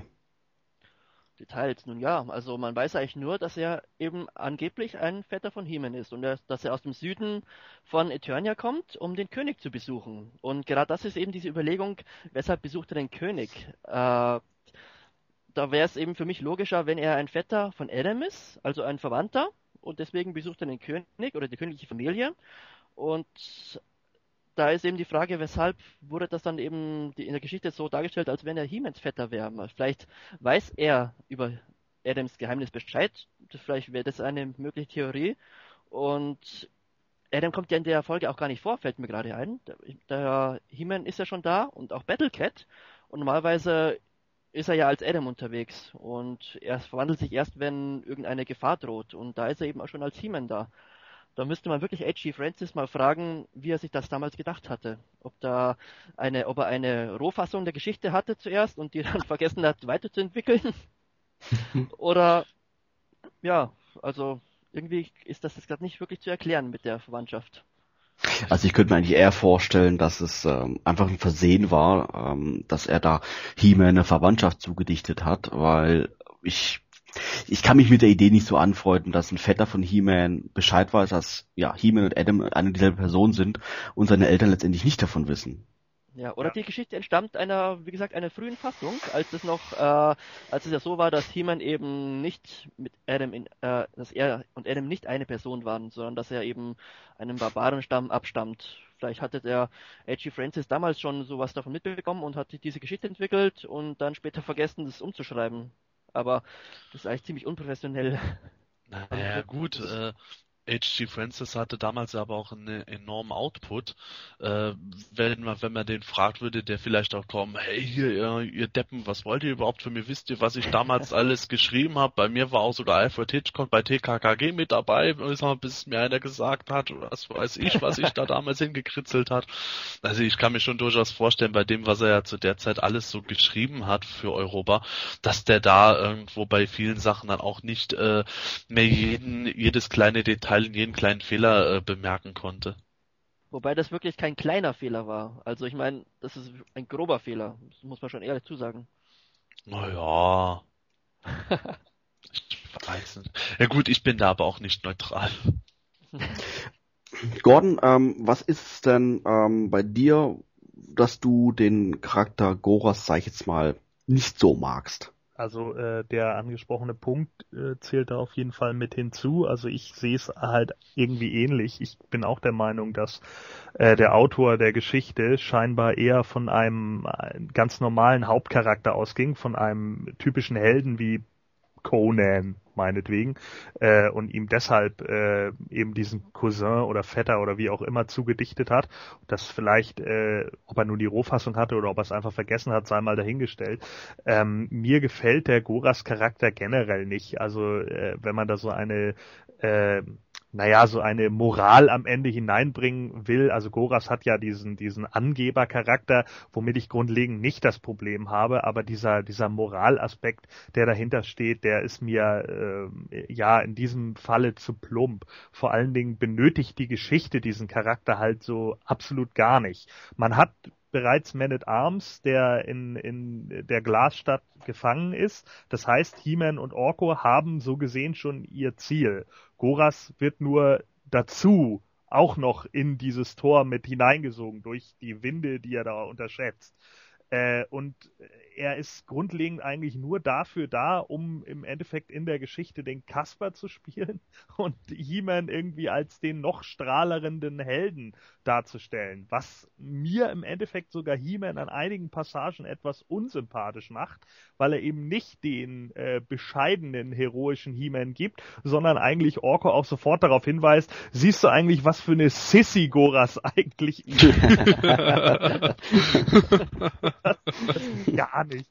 Das, das macht so geil Status von He-Man dann auch irgendwie kaputt, weil er sich nämlich selbst in dem Moment als größeren Helden ansieht und weiß ich nicht. Das sind so Sachen, die, die in der Geschichte nicht passen. Man braucht Goras nicht. Den hätte man besser in eine andere Geschichte einführen können, wo er eben seine Geschichten preisgibt von großen Kämpfen, die er bestritten hat. Und im Endeffekt kommt eben raus, dass es so nicht war, weil er halt selber irgendwie in die Bredouille kommt. He-Man rettet ihn und fertig. Und das, in dieser Geschichte ist er irgendwie nur Ballast.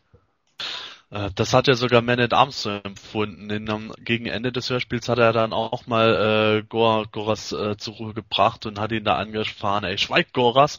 Wurde gedacht, dass wenn Goras jetzt noch einen Ton sagt, dann kriegt er dermaßen auf die Fresse vom Waffenschmied, dass es nicht mehr feierlich ist. Ja, Goras ist einfach nur der humoristische Sidekick, wirklich. Also sehr nervig, aber zumindest eine wichtige Funktion hat er nämlich, als er ja in seinem Windgleiter fliegt und dann abstürzt, weil glücklicherweise wurde das ja alles auf Video aufgezeichnet und diese Szene fand ich schon sehr spannend, als He-Man und Orko dieses Video finden und sich das anschauen, weil da findet man eben wichtige Hinweise, was mit Man at Arms passiert ist. Äh, man hört ja Goras reden, dass er eben dieses Tor findet und Moment, auf einmal tauchen ein Arm und ein Bein auf und das verschwindet wieder. Und also ich weiß noch, wie ich das damals gehört habe, dass mich das sehr gepackt hat, weil da hat man sich schon Sorgen gemacht und gedacht, oh, was passiert da? Was, was ist das für ein schwarzes Tor? Und dann eben dieser Absturz von Goras. Ich meine, das war vom Dialog her auch sehr witzig, als er dann nach seinem Mama schreit, aber insgesamt, insgesamt war das eigentlich eine recht spektakuläre Szene, dieser Absturz. Ja, das bestätige ich auf alle Fälle. Also ähm, das ist einer dieser typischen Szenen, wo einfach so viel Atmosphäre dann ähm, ja einfach zu spüren ist während während des Hörens und diese Spannung einfach da ist, dass man gar nicht aufhören kann ähm, zuzuhören und unbedingt wissen will, wie es da wie es da weitergeht. Und ähm, ja, war auf alle Fälle dann auch natürlich auch noch zusätzlich noch witzig äh, mit dem Dialog, den du da angesprochen hast, oder besser gesagt Monolog, den er sich mit sich da geführt hat und äh, den Orko und ähm, He-Man dann im Nachhinein sich dann eben in seinen Raumkletter haben ähm, angehört, nachdem sie ähm, ja Battlecat verloren haben, der anscheinend dann in den Winde der Zeit ähm, ja zurück in die Vergangenheit geschleudert wurde. Ja, vermutlich ist mir der Charakter auch einfach nur zu weit drüber. Also das ist halt genau dieses, äh, der, der Prahlhans, der dann hinterher der absolute Hosenscheißer ist. Das ist mir dann irgendwie vielleicht ein bisschen zu viel gewesen. Die Kamera hätte auch Man at Arms verlieren können. Die zeichnet dann eben auf, wie Triclops ihn da reinschmeißt. Dann hätte man zudem gleich nochmal wieder einen Bezug auf Triclops gehabt. Man äh, hätte in dem Moment, während sie die Kamera äh, finden, eben sehen können, oh nein, Battlecat kommt uns abhanden. Jetzt haben wir keine Wahl mehr. Wir müssen müssen da auch rein. Das wäre für mich irgendwie ja, weiß ich nicht, eine glattere Story gewesen. Ja, dem stimme ich schon zu. Ich denke, ähm, ich glaube, es wird ja nie wirklich erklärt, warum der Wind Raider abstürzt. Äh, höchstwahrscheinlich hat das, hat das was mit dem Todestor zwar zu tun, aber es wird nie explizit erklärt. Und es wäre natürlich auch eine Möglichkeit gewesen, dass Goras über die Wüste fliegt und kriegt dann mit, wie Man at Arms gerade durch das Tor geworfen wird. Und äh, Triclops bemerkt dann wiederum Goras und schießt den wiederum ab, um quasi äh, keine Zeugen zu hinterlassen. Äh, das hätte man eventuell auch machen können. Wobei ich bei Goras auch überlege, äh, dass äh, im Grunde immer dann, wenn Goras äh, nicht mit dabei ist, nimmt Orko im Grunde seine Rolle ein. Orko hat ja später in den Hörspielen auch auf den Prahlhans gegeben, ich bin der größte Zauberer überhaupt. Und ähm, ich hatte ich hatte den Eindruck gehabt, dass äh, Goras sehr stark äh, dafür da war, äh, zwischen den jeweiligen heroischen Charakteren für Konflikt zu sorgen. Äh, das ist ja so ein äh, so ein altes Thema, dass man dass man äh, in Filmen oder auch in Büchern nie äh, Dialoge zwischen den Leuten führen sollte, wo die Leute irgendwo perfekt übereinstimmen, sondern es sollte immer ein gewisser Konflikt vorhanden sein. Und sobald Goras von der Bildfläche verschwunden ist, geht es dann los mit Teamen und äh, Orko, dass Orko nicht in das Todestor eigentlich will, sondern eher dann äh, äh, zögert, Themen aber hervorbricht. Und dann kommen sie im Land der Riesen an und da ist dann wieder Goros dabei und der ähm, ist eigentlich der Quertreiber bei den Helden. Alle sind sich einig, nur Goras äh, sagt immer wieder, ach kommt, geben wir, geben wir den Riesen doch die Kugel und machen wir doch dies und machen wir das. Ja, Schnauze Goras, jetzt reicht's langsam. Vielleicht ist das auch der Grund, warum Goras ähm, da mitspielt, eben weil äh, sie nicht, äh, weil H.G. Francis nicht ständig Orko als den Quertreiber haben wollte, der äh, fester Bestandteil der Helden ist. Vielleicht ist deswegen auch der Wind Raider abgestürzt, weil der einfach keine Jammerlappen mag. Anti-Jammerlappen-Modus wurde aktiviert. ja, Mensch, passt doch. Wind Raider von Man at Arms erbaut. Man at Arms kann Goras nicht leiden. Wieso sollte der Wind Raider ihn mögen? Ja. Also, haben wir das auch geklärt. Wunderbar. Nur leider war es halt äh, kein Wind Raider, es war ein Windgleiter. oh, komm. ja, nee, ja weil wahr, der He-Man hatte ja den Wind Rider. Und beim Goras wurde nur erwähnt, dass es als ein Windgleiter ist. Aber also, also Toni, das ist aber sehr nerdlastig jetzt hier, was er von dir Ja, das wollen wir ja vermeiden. Ach so. Toni, Details, Details. Ja, also, die ähm, ähm, Orko und He-Man gehen durch das Todestor, um nach Man at Arms zu suchen. Battlecat ist, wie gesagt, ähm, verschwunden, wahrscheinlich äh, durch die Winde der Zeit, äh, ja, auch in die Vergangenheit katapultiert worden und dann kommen sie an im Reich der Riesen und ähm, ja, werden sofort dann noch von einem ja, Giganten begrüßt, der mit den Worten, Toni, wie war das Wortlaut nochmal? Schon wieder welche oder noch wieder welche? Was war da? Was hat er gesagt? Schon ja, wieder zwei. Ja, hört das denn gar nicht auf hier? Hört das gar nicht mehr auf. Bleibt doch, wo ihr hergekommen seid. Sowas war das in der Richtung. Hat er nicht ja. auch noch gesagt zur Hölle mit euch? Ja, siehst du? Ja, das kann auch sein. Also was ich an was ich an dieser an dieser Situation mich immer gestört hat, ähm, so gern wie ich das Todestor auch habe, ist, ähm, also in, in meiner Fantasie wurde Battlecat immer durch den Wind der Zeit in die Vergangenheit katapultiert und nicht, und nicht aufgrund des Todestors, eben weil seine Fußspuren im Sand auf plötzlich geendet haben.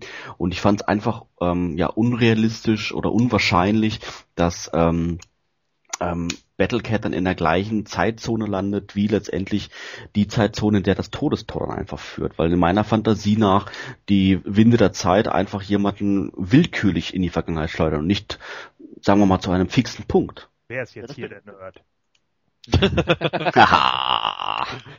Toni. Also das bringt mich schon zu meiner Theorie, dass eben schon ein fixer Punkt besteht, dass eben die Winde der Zeit den, äh, eine Verbindung herstellen zu dieser speziellen Zeitperiode, in der die Riesen leben. Und deswegen äh, glaube ich ja auch, dass ja halt die Riesen verantwortlich sind, überhaupt, dass die Wüste der Zeit eben zu der Wüste der Zeit wurden. Ich meine, es wurde ja explizit gesagt, dass sie den Teil von Eternia in eine Wüste verwandelt haben. Aber dieses Phänomen mit diesem Zeitstrom, ich glaube, das dafür sind sie auch verantwortlich. Und ja, ich, ich finde das auch nachvollziehbar. Also das wäre für mich auch die logische Erklärung, dass äh, die Zeitebene der Riesen eine Art zeitlicher Nexus ist, den sie selber äh, durch ihre eigene eigene Technologie kreiert haben, vielleicht auch äh, ungewollt. Aber das könnte ich mir durchaus vorstellen, dass das so wäre. Es würde zumindest sehr vieles in der Hinsicht erklären. Erklärst du den Nicht-Star Trek-Fans schnell noch, was ein Nexus ist? Im Grunde, im Grunde, äh, im Grunde ging es halt, geht es darum, dass äh, die, dass die Zeit der Riesen dann eine Art Knotenpunkt darstellen würde, wohin alle aus der äh, Zukunft, aus der Zukunft äh, hinkommen würden. Das heißt, wenn immer ich in der Wüste der Zeit vom Wind erfasst werde, würde ich in diesem Punkt X landen. Ja, genau. Wobei ich dabei auch besonders spannend die Möglichkeit finde. Ich habe immer den Eindruck gehabt, äh, nachdem ich äh, später äh, erfahren habe in den 90ern von Titus, Megator etc. und von Skeletor, dass der von Mattel als Keldor geplant war, der Bruder von Randor, dass das alles perfekt mit dem Todestor hätte verwoben werden können. Es wäre zum Beispiel möglich gewesen, dass Keldor in der Gegenwart durch die Wüste der Zeit ins Land der Riesen gekommen wäre, die sich dann prompt äh, Keldor geschnappt und zu Skeletor gemacht hätten.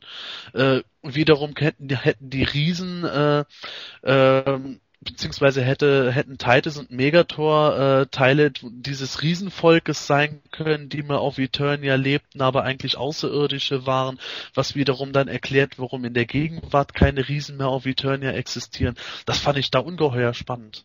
Wen, wie habt ihr euch persönlich immer, oder wie groß habt ihr euch diese Riesen immer persönlich vorgestellt? Doppelt so groß, dreimal so groß oder welche Relation? Ich dachte immer doppelt so groß. Mir kamen die schon deutlich größer vor, fand ich. Also, äh, also ich hätte be bestimmt schon auf dreimal so groß getippt. Ich habe da gar nicht so genau drüber nachgedacht, muss ich zugeben. Für mich war das im Hörspiel, das sind Riesen, okay, dann sind die größer. Wie groß genau, da bin ich eigentlich nie wirklich gedanklich eingestiegen. Weil, wenn man sich das mal vorstellt, äh, wir hatten das Thema ja vorhin schon mal gehabt gehabt mit dem Größen, äh, Größendarstellung von äh, von Titus und äh, Megator ähm, auf dem Card, wie sie auf dem Cardback dargestellt wurden. Ich meine, da waren sie ja letztendlich, wie viel waren das? 10 bis 15 Mal so groß wie normale Figuren, oder? Das hätte ja nicht hingehauen im Hörspiel. Ich meine, äh, wenn, wenn der Priester dann mit einer seiner Peitschen zuhaut entdeckt. Ja, genau. Ja. Genau. Wäre das re relativ unfair dann ausgegangen, wobei unfair war es jetzt sowieso oder so dann aber. Ja. Äh, gut, das Thema hatten wir schon mal, dass Heeman auch, auch schmutzig kämpft. Der hätte da jetzt schon stimmt. Chance gehabt.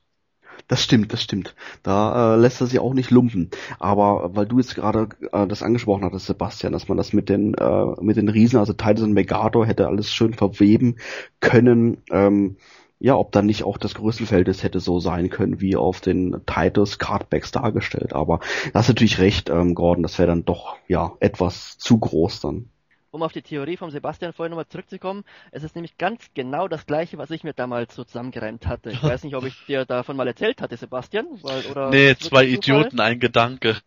Es ist, weil nach der Geschichte, äh, nach dem Minicomic Search for Keldor, als dann eben rauskam, dass Rendor einen Bruder hatte und wegen den Gerüchten, dass Keldor eben Skeletor ist, da habe ich mir das damals auch zusammengereimt, dass es wurde ja gesagt, dass Keldor seine Experimente durchgeführt hat und dann in Raum und Zeit verschwunden ist. Das wurde ja erwähnt. Und da habe ich mir das auch gedacht, dass er im Reich der Riesen gelandet ist. Und die kam eben, ja, da kam er gerade recht. Und sie haben eben ihr ganzes Böses auf ihn übertragen und dann durch den Strom der Zeit wieder in die Vergangenheit, äh, in die Zukunft zurückgeschickt. Weil das hätte auch sehr gut zusammengepasst zu den Interpart-Comics damals, weil da wurde auch erwähnt, dass Skeletor einst vom Planet Eternia verbannt wurde und nun wieder an der Schar, äh, mit einer Schar Dämonen zurückkehrt. Und das hätte einfach super zusammengepasst. Ja, richtig. Das, was du gerade sagst mit der Verbannung, das, ähm, das hätte auch wiederum gefußt auf gewissen Elementen, die in der Serienbibel des Filmation Cartoons äh, gemacht wurden, wo Skeletor vom Planeten Infinitor her herkommt. Und äh, das hätte man alles so perfekt miteinander verweben können. Ich weiß sogar, dass ich äh, früher mal äh, angefangen hatte, äh, von diesem äh, Powers of Grayskull Mini-Comic, der als Dreiteiler angelegt war, Teil 2 und 3 äh, in Fanfic-Art zu schreiben. Und da hatte ich genau diese Elemente auch aufgegriffen.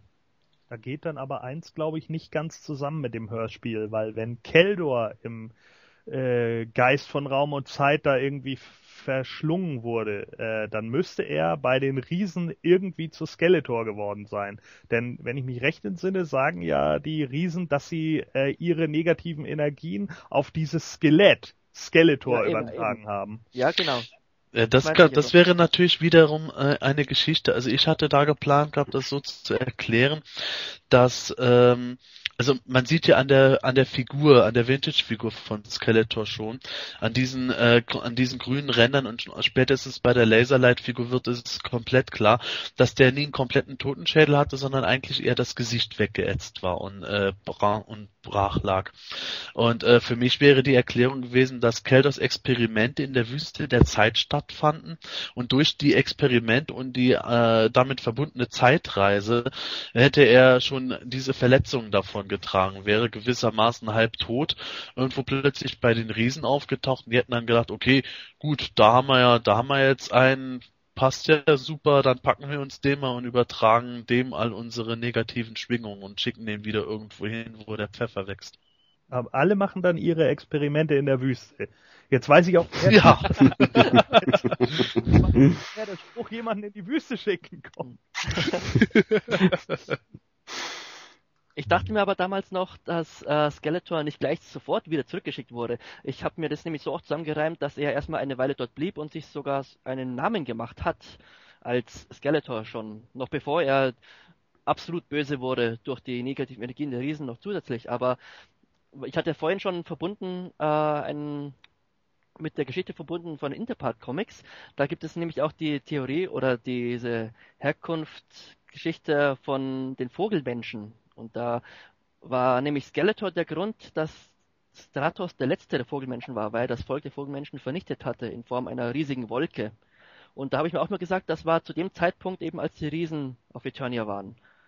Das hätte einfach alles super zusammengepasst. Und dann wäre er eben von den Riesen gecatcht worden, wäre noch weiter mit negativen Energien aufgeladen worden und böser denn je wäre er nach Eternia zurückgekehrt. Jetzt sind wir aber richtig nerdlastig. Nice. Genau. Das hört sich denn, keiner mehr an.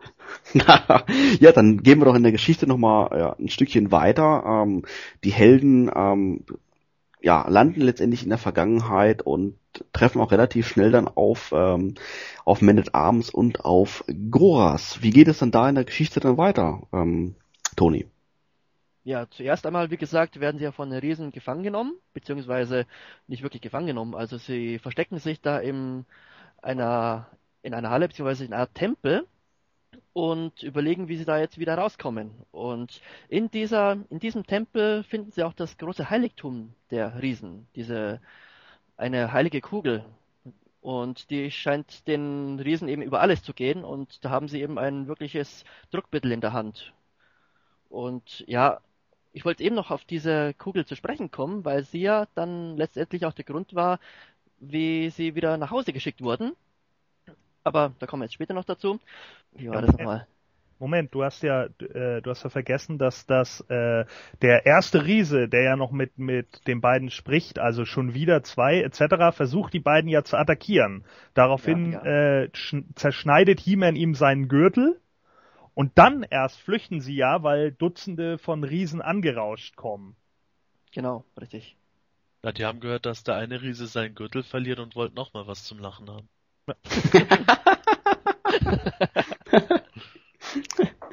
Ja, ganz interessant ist natürlich, wo wir die Riesen da erwähnen. Ähm, der eine Riese wird gesprochen von Christian Rode, der ja eigentlich in der ja, kompletten Hörspielserie äh, nahezu den Beastman spricht, hier aber den Priester äh, verkörpert, den Anführer, ähm, ja, der, der, der Riesen.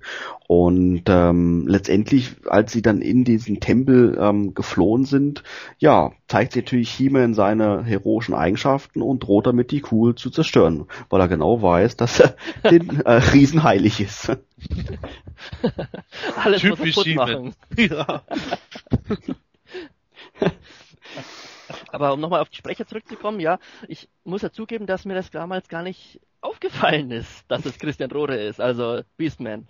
Ich meine, was für mich war es dann einfach der Priester. Und der erste Riese war ja interessanterweise Wolfgang Völz. Der ist ja auch nicht gerade unbekannt. Hm. Zum Beispiel als Otto aus Captain Future oder viele andere Rollen eben. Und das hat auch wieder gezeigt, wie sehr sie auch selbst für die Nebenrollen so richtig hochkarätige Sprecher eingesetzt haben. Aber letztendlich ist diese, ähm, diese heilige Kugel ähm, in der Lage, letztendlich ja ne, ein, Zeitfenster zu öffnen, um die, ähm, ja, dass die Helden letztendlich auch wieder zurückkommen nach Eternia. Ähm, aber definitiv, als definitiv als Zeitmaschine wäre es glaube ich doch aber verkehrt zu betiteln, oder? Ja, das weiß man ja nicht so genau. Theoretisch könnte äh, die Technologie der Riesen so weit fortgeschritten sein, wie es halt gerne bei Magie ähm, theoretisiert wird, dass halt diese magische Kugel eine Maschine ist, deren Technologie man einfach nur nicht versteht. Aber nachdem die Riesen es selbst schon als Heiligtum bezeichnen, ist das natürlich auch wieder diskussionswürdig. Wobei man auch, ähm, denke ich mal, davon ausgehen kann, dass die Kugel deswegen für die Riesen schon eine äh, Heiligkeit darstellt, weil die Riesen ja ähm, scheinbar auch die Kugel äh, gebraucht hatten zum Zeitreisen. Oder Toni, habe ich das richtig in Erinnerung? Ja, also zumindest, wie gesagt, wussten sie ja um das Geheimnis des Zeitstroms. Und ich denke mal, dass diese Kugel eben ein wesentlicher Bestandteil ist, weil, und ich bin mir auch ziemlich sicher, dass es eine magische Kugel ist, also keine Technik, wie die anderen sagen bei den Riesen. Das, ihr Heiligtum ist eben, äh, besteht aus Magie und als dann die Helden mit Hilfe der Kugel später in die Zukunft zurückgeschickt werden, hatte da der Priester vorher schon gesagt, dass das Schicksal der Kugel ungewiss ist, nachdem sie eingesetzt wird.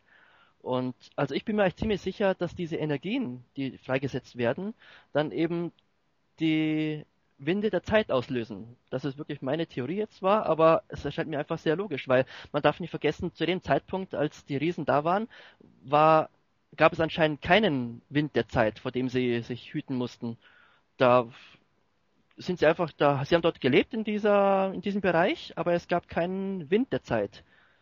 Also den Strom der Zeit schon, den kennen sie, aber diese Winde, die auftauchen, diese Stürme, diese gefährlichen wie später in der Gegenwart, der ist nicht vorhanden. Mhm. Und ich denke mal, der kam erst wirklich zutage, als da die Kugel dann anscheinend irgendwie, als sie eingesetzt wurde und dann ist sie anscheinend Teil eins mit Eternia geworden und hat sich dann in diesen Wüste der Zeit verwandelt. Was ja im Umkehrschluss bedeuten würde, dass He-Man dafür verantwortlich ist, dass, verantwortlich ist, dass es die Wüste der Zeit gibt. Ja, genau. Das habe ich auch gerade gedacht, stimmt. Interessanterweise ja. Es, ich glaube, es wird ja auch am Anfang äh, vom, ich vom ich glaube Sprecher erklärt im Hörspiel, dass ähm, Man at Arms sich in der Wüste der Zeit aufhält, bei der bei äh, mysteriösen Ruinen, die von einem Riesenvolk errichtet wurden und ähm, ja, also es hat immer auf, mir, auf mich eher so gewirkt gehabt, ja, okay, diese Riesen, äh, es wird ja da, da erzählt, dass sie ihre eigene, ihre eigene Heimatwelt beinahe komplett vernichtet hätten und nachdem die sich regeneriert, wollen sie zurück zu ihrer Welt fliegen und deswegen sind sie nicht mehr auf Eternia in der Gegenwart. Und da habe ich da immer äh, mir gedacht gehabt, okay, aber dafür haben sie dann die Wüste der Zeit hinterlassen. Super, die haben aus ihren Fehlern auch nicht wirklich was gelernt. Sollte man besser bei den Grünen anfragen, wie man ordentlich recycelt oder was weiß ich.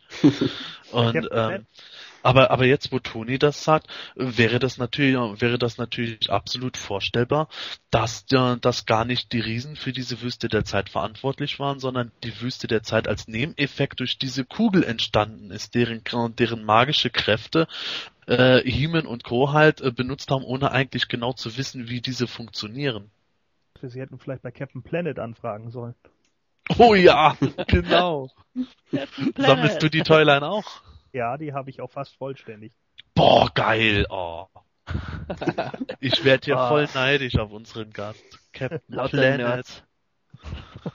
Wobei, äh, wobei es natürlich, also könnte ich mir jetzt eher vorstellen, dass die Wüste schon ein Resultat von äh, von den Riesen ist, dass die ähm, halt den Planeten halt nicht, ja, dass die, dass die Riesen den, den Planeten nicht so behandelt haben, wie er sein sollte und das Resultat davon natürlich die Wüste ist, was natürlich schon eine Anspielung ist auf ja auf unsere heutige Umweltprobleme oder auch die Umweltprobleme, die es schon damals in den 80er Jahren gab und die die die die Wüste der Zeit, also Sprich, die, die Tatsache, dass der Wind einen durch die Zeit trägt, dass das alleine das Resultat ist von dieser Kugel, die letztendlich durch Chime benutzt wurde. Ja, genau das meinte ich ja. Also die Wüste an sich, dass, äh, dass die Riesen wieder so unvernünftig waren und eben ein Teil von Eternia in der Wüste verwandelt haben, das waren schon sie selber. Aber eben dieses Phänomen des, äh, der Winde der Zeit, das eben stammte dann wahrscheinlich von der Kugel.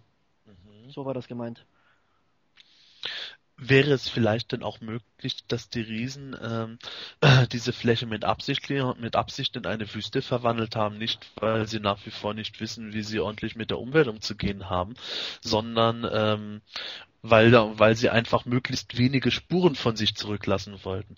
Das ist ja, das ist ja in der Science Fiction eine äh, beliebte Thematik, dass man sagt, außerirdische Völker geben sich äh, eher selten zu erkennen, wenn, äh, damit eben äh, sie nicht eingreifen, äh, was äh, den Planeten und die dort beheimateten Rassen betrifft. Das tun sie ja so oder so. Ich meine, ähm, äh, es ist ja, das Problem ist ja ganz einfach an diesen Zeitreisegeschichten immer, dass wir uns plötzlich in einer Zeitschleife bewegen. Also spätestens, wenn man Terminator gesehen hat, dann ist einem ja klar, äh, hier, hier, hier findet gerade eine Zeitschleife statt. Wenn der Sohn oder ne, ja von einer Frau, der noch gar nicht geboren ist, einen Terminator in die Vergangenheit schicken kann, um sich selber äh, äh, gebären zu lassen. Wissen wir doch, es muss irgendwie ja einmal eine Sarah Connor entweder gegeben haben, die das alles mal durchgemacht hat und dann gab es einen Anfang und von da an geht die Schleife los. Oder in ihrem Leben würde dieser Terminator halt immer auftauchen. Ich krieg grad voll Kopfweh. das ist echt, Ja, Toni, das ist hart. Toni, dann erzähl doch mal, ähm, wie haben es denn die Helden letztendlich dann geschafft, dann zurück nach Eternia zu kommen?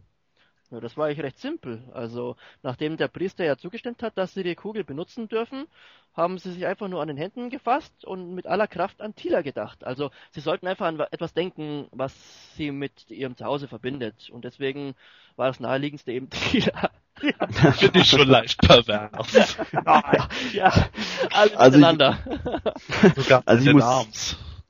Ich muss sagen, dass mir, ähm, dass mir die Szene eigentlich äh, immer gestört hat, irgendwo Ja, in diesem Hörspiel. So gut wie das. das Hörspiel ist, diese Szene ist einfach schlecht. Nee, das, Ähm, das Ende war insgesamt einfach zu simpel. Das, ja, nee, das- allein die, all, ja, allein die Vorstellung, wie sie alle da im Kreis stehen, Händchen halten, mit Blumen im Haar und, und äh, San Francisco singen. Ähm, Denkt, also ich weiß nicht. denkt Thieler. Ja, nee, das, damit kann ich mich wirklich nicht anfreunden. Genau, und dann mit der Kernaussage eben, dass die Riesen auf ihre Heimatplaneten zurückkehren sollen und sorgsam mit ihr umgehen, um nicht die gleichen Fehler wieder zu machen. Das war alles bisschen too much. Ja, wobei mit diesem Fazit, da kann ich mich fast noch anfreunden, ja. Wobei, ob das die Zielgruppe damals die richtige gewesen ist für diese Message, weiß ich nicht, aber ähm, ah, aber wie gesagt, dieses Händchen halten und Tila vor sich her summen, äh, hätten für nur gefehlt, dass er irgendwelche Lieder da anfangen zu singen oder sowas alles. Also, nee.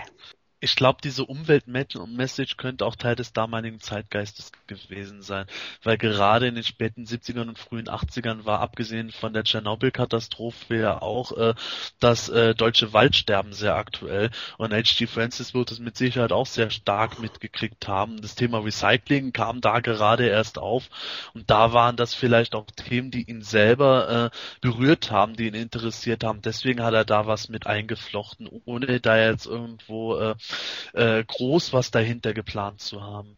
Und aber was mir noch einfällt, das letzte große Rätsel ist ja, sind die Riesen damals wirklich von der von Eternia verschwunden, weil da gibt es immer noch die eine Sache mit dem Raumschiff. Es wurde beschrieben, es sieht aus wie ein Vogel, der gerade startet. Und dann erinnern wir uns zurück an die Beschreibung des Todestors. Sieht aus wie der geöffnete Maul eines Raubvogels. Uh, stimmt. Ähm, da könnte man sich jetzt überlegen, ist das Zufall? Besteht da auch eine Verbindung? Ist das Todestor vielleicht tatsächlich ein Teil vom Raumschiff? also du meinst, du meinst, dass das Raumschiff letztendlich über die Jahre hinweg im Sand ähm, ja vergraben ist? Ja, oder Teile davon. Oder Teile davon und letztendlich dieser eine, dieser eine Teil noch äh, ähm, herausschaut und ja letztendlich das Todestor bildet. Ja, genau. So war das eine Überlegung. Ich meine, wie gesagt, da kann man vieles hineininterpretieren, aber das hat mich, das hat, diese Überlegung, dieser Gedanke hat mir einfach gefallen, weil es das Ganze noch mystischer gemacht hat. Warum heißt das Todestor eigentlich Todestor? Weil es cool klingt. Ja. Die haben alle solche Namen Galaxie des Terrors. Ja, also ich meine zugegebenermaßen so eine Kassette, die heißt äh, das Tor, das aussieht wie ein geöffneter Schnabel eines Raubvogels, wäre A zu lang und B klingt irgendwie blöd. Aber ich stelle mir das vor, wenn das in Folge 3 wieder aufgegriffen worden wäre, He-Man ist beim Geist von Castle Grayskull und dann, ach übrigens, du weißt doch noch letztes Mal, da, äh, als wir da in der Wüste der Zeit und so, äh, warum heißt das eigentlich Todestor? Weil ich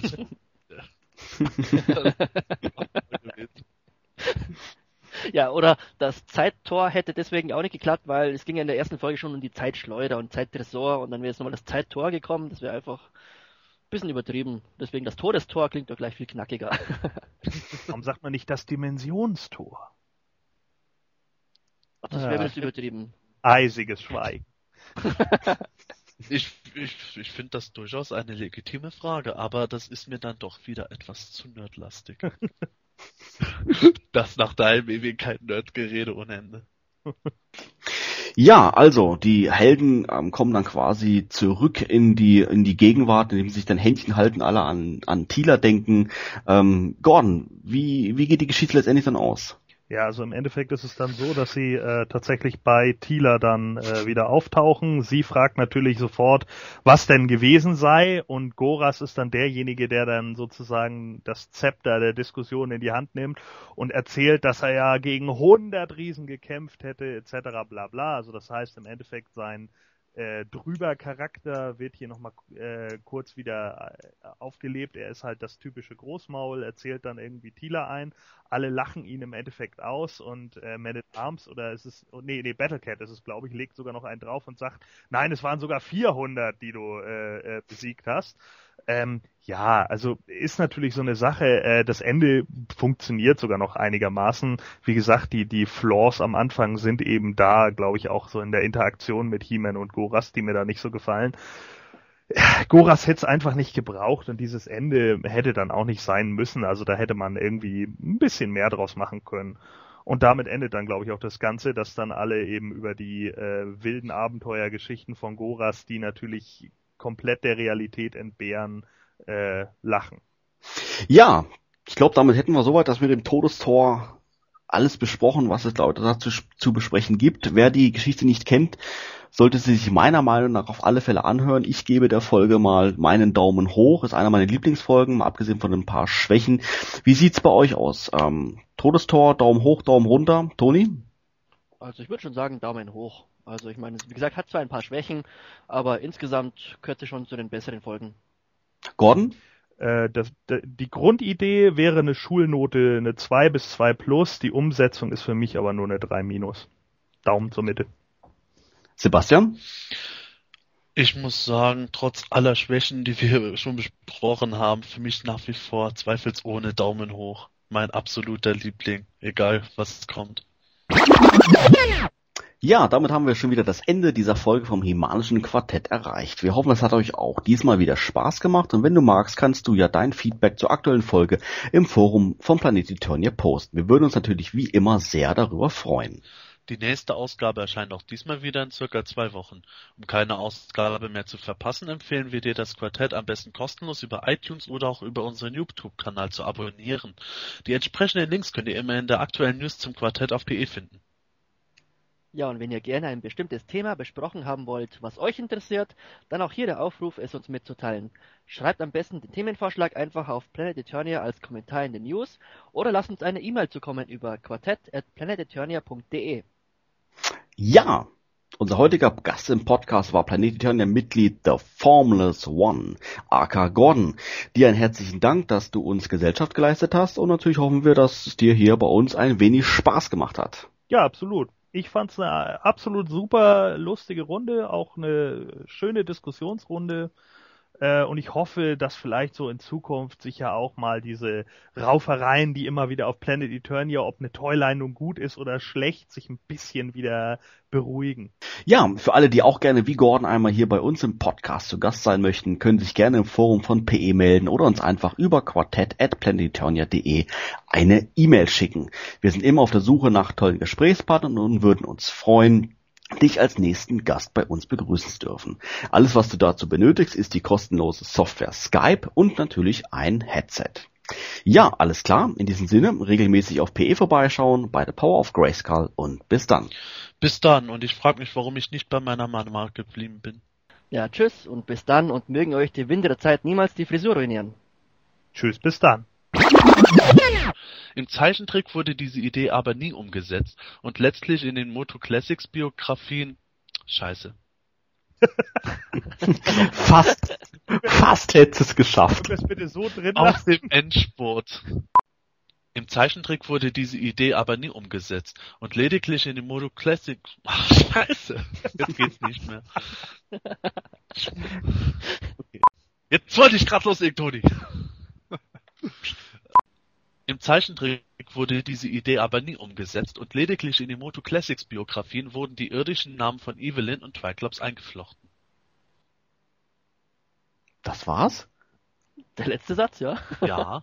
Du hast am letzten Satz sich verhaspelt? ich dachte, das wäre ein letzten Satz gescheitert. Ich dachte, das wäre ein Witz gewesen. Das war echt der letzte Satz. Auf der Zielgeraden gestolpert. ja. Mann, Mann, Mann, Mann, Mann. Okay, dann mach ich auf Stopp.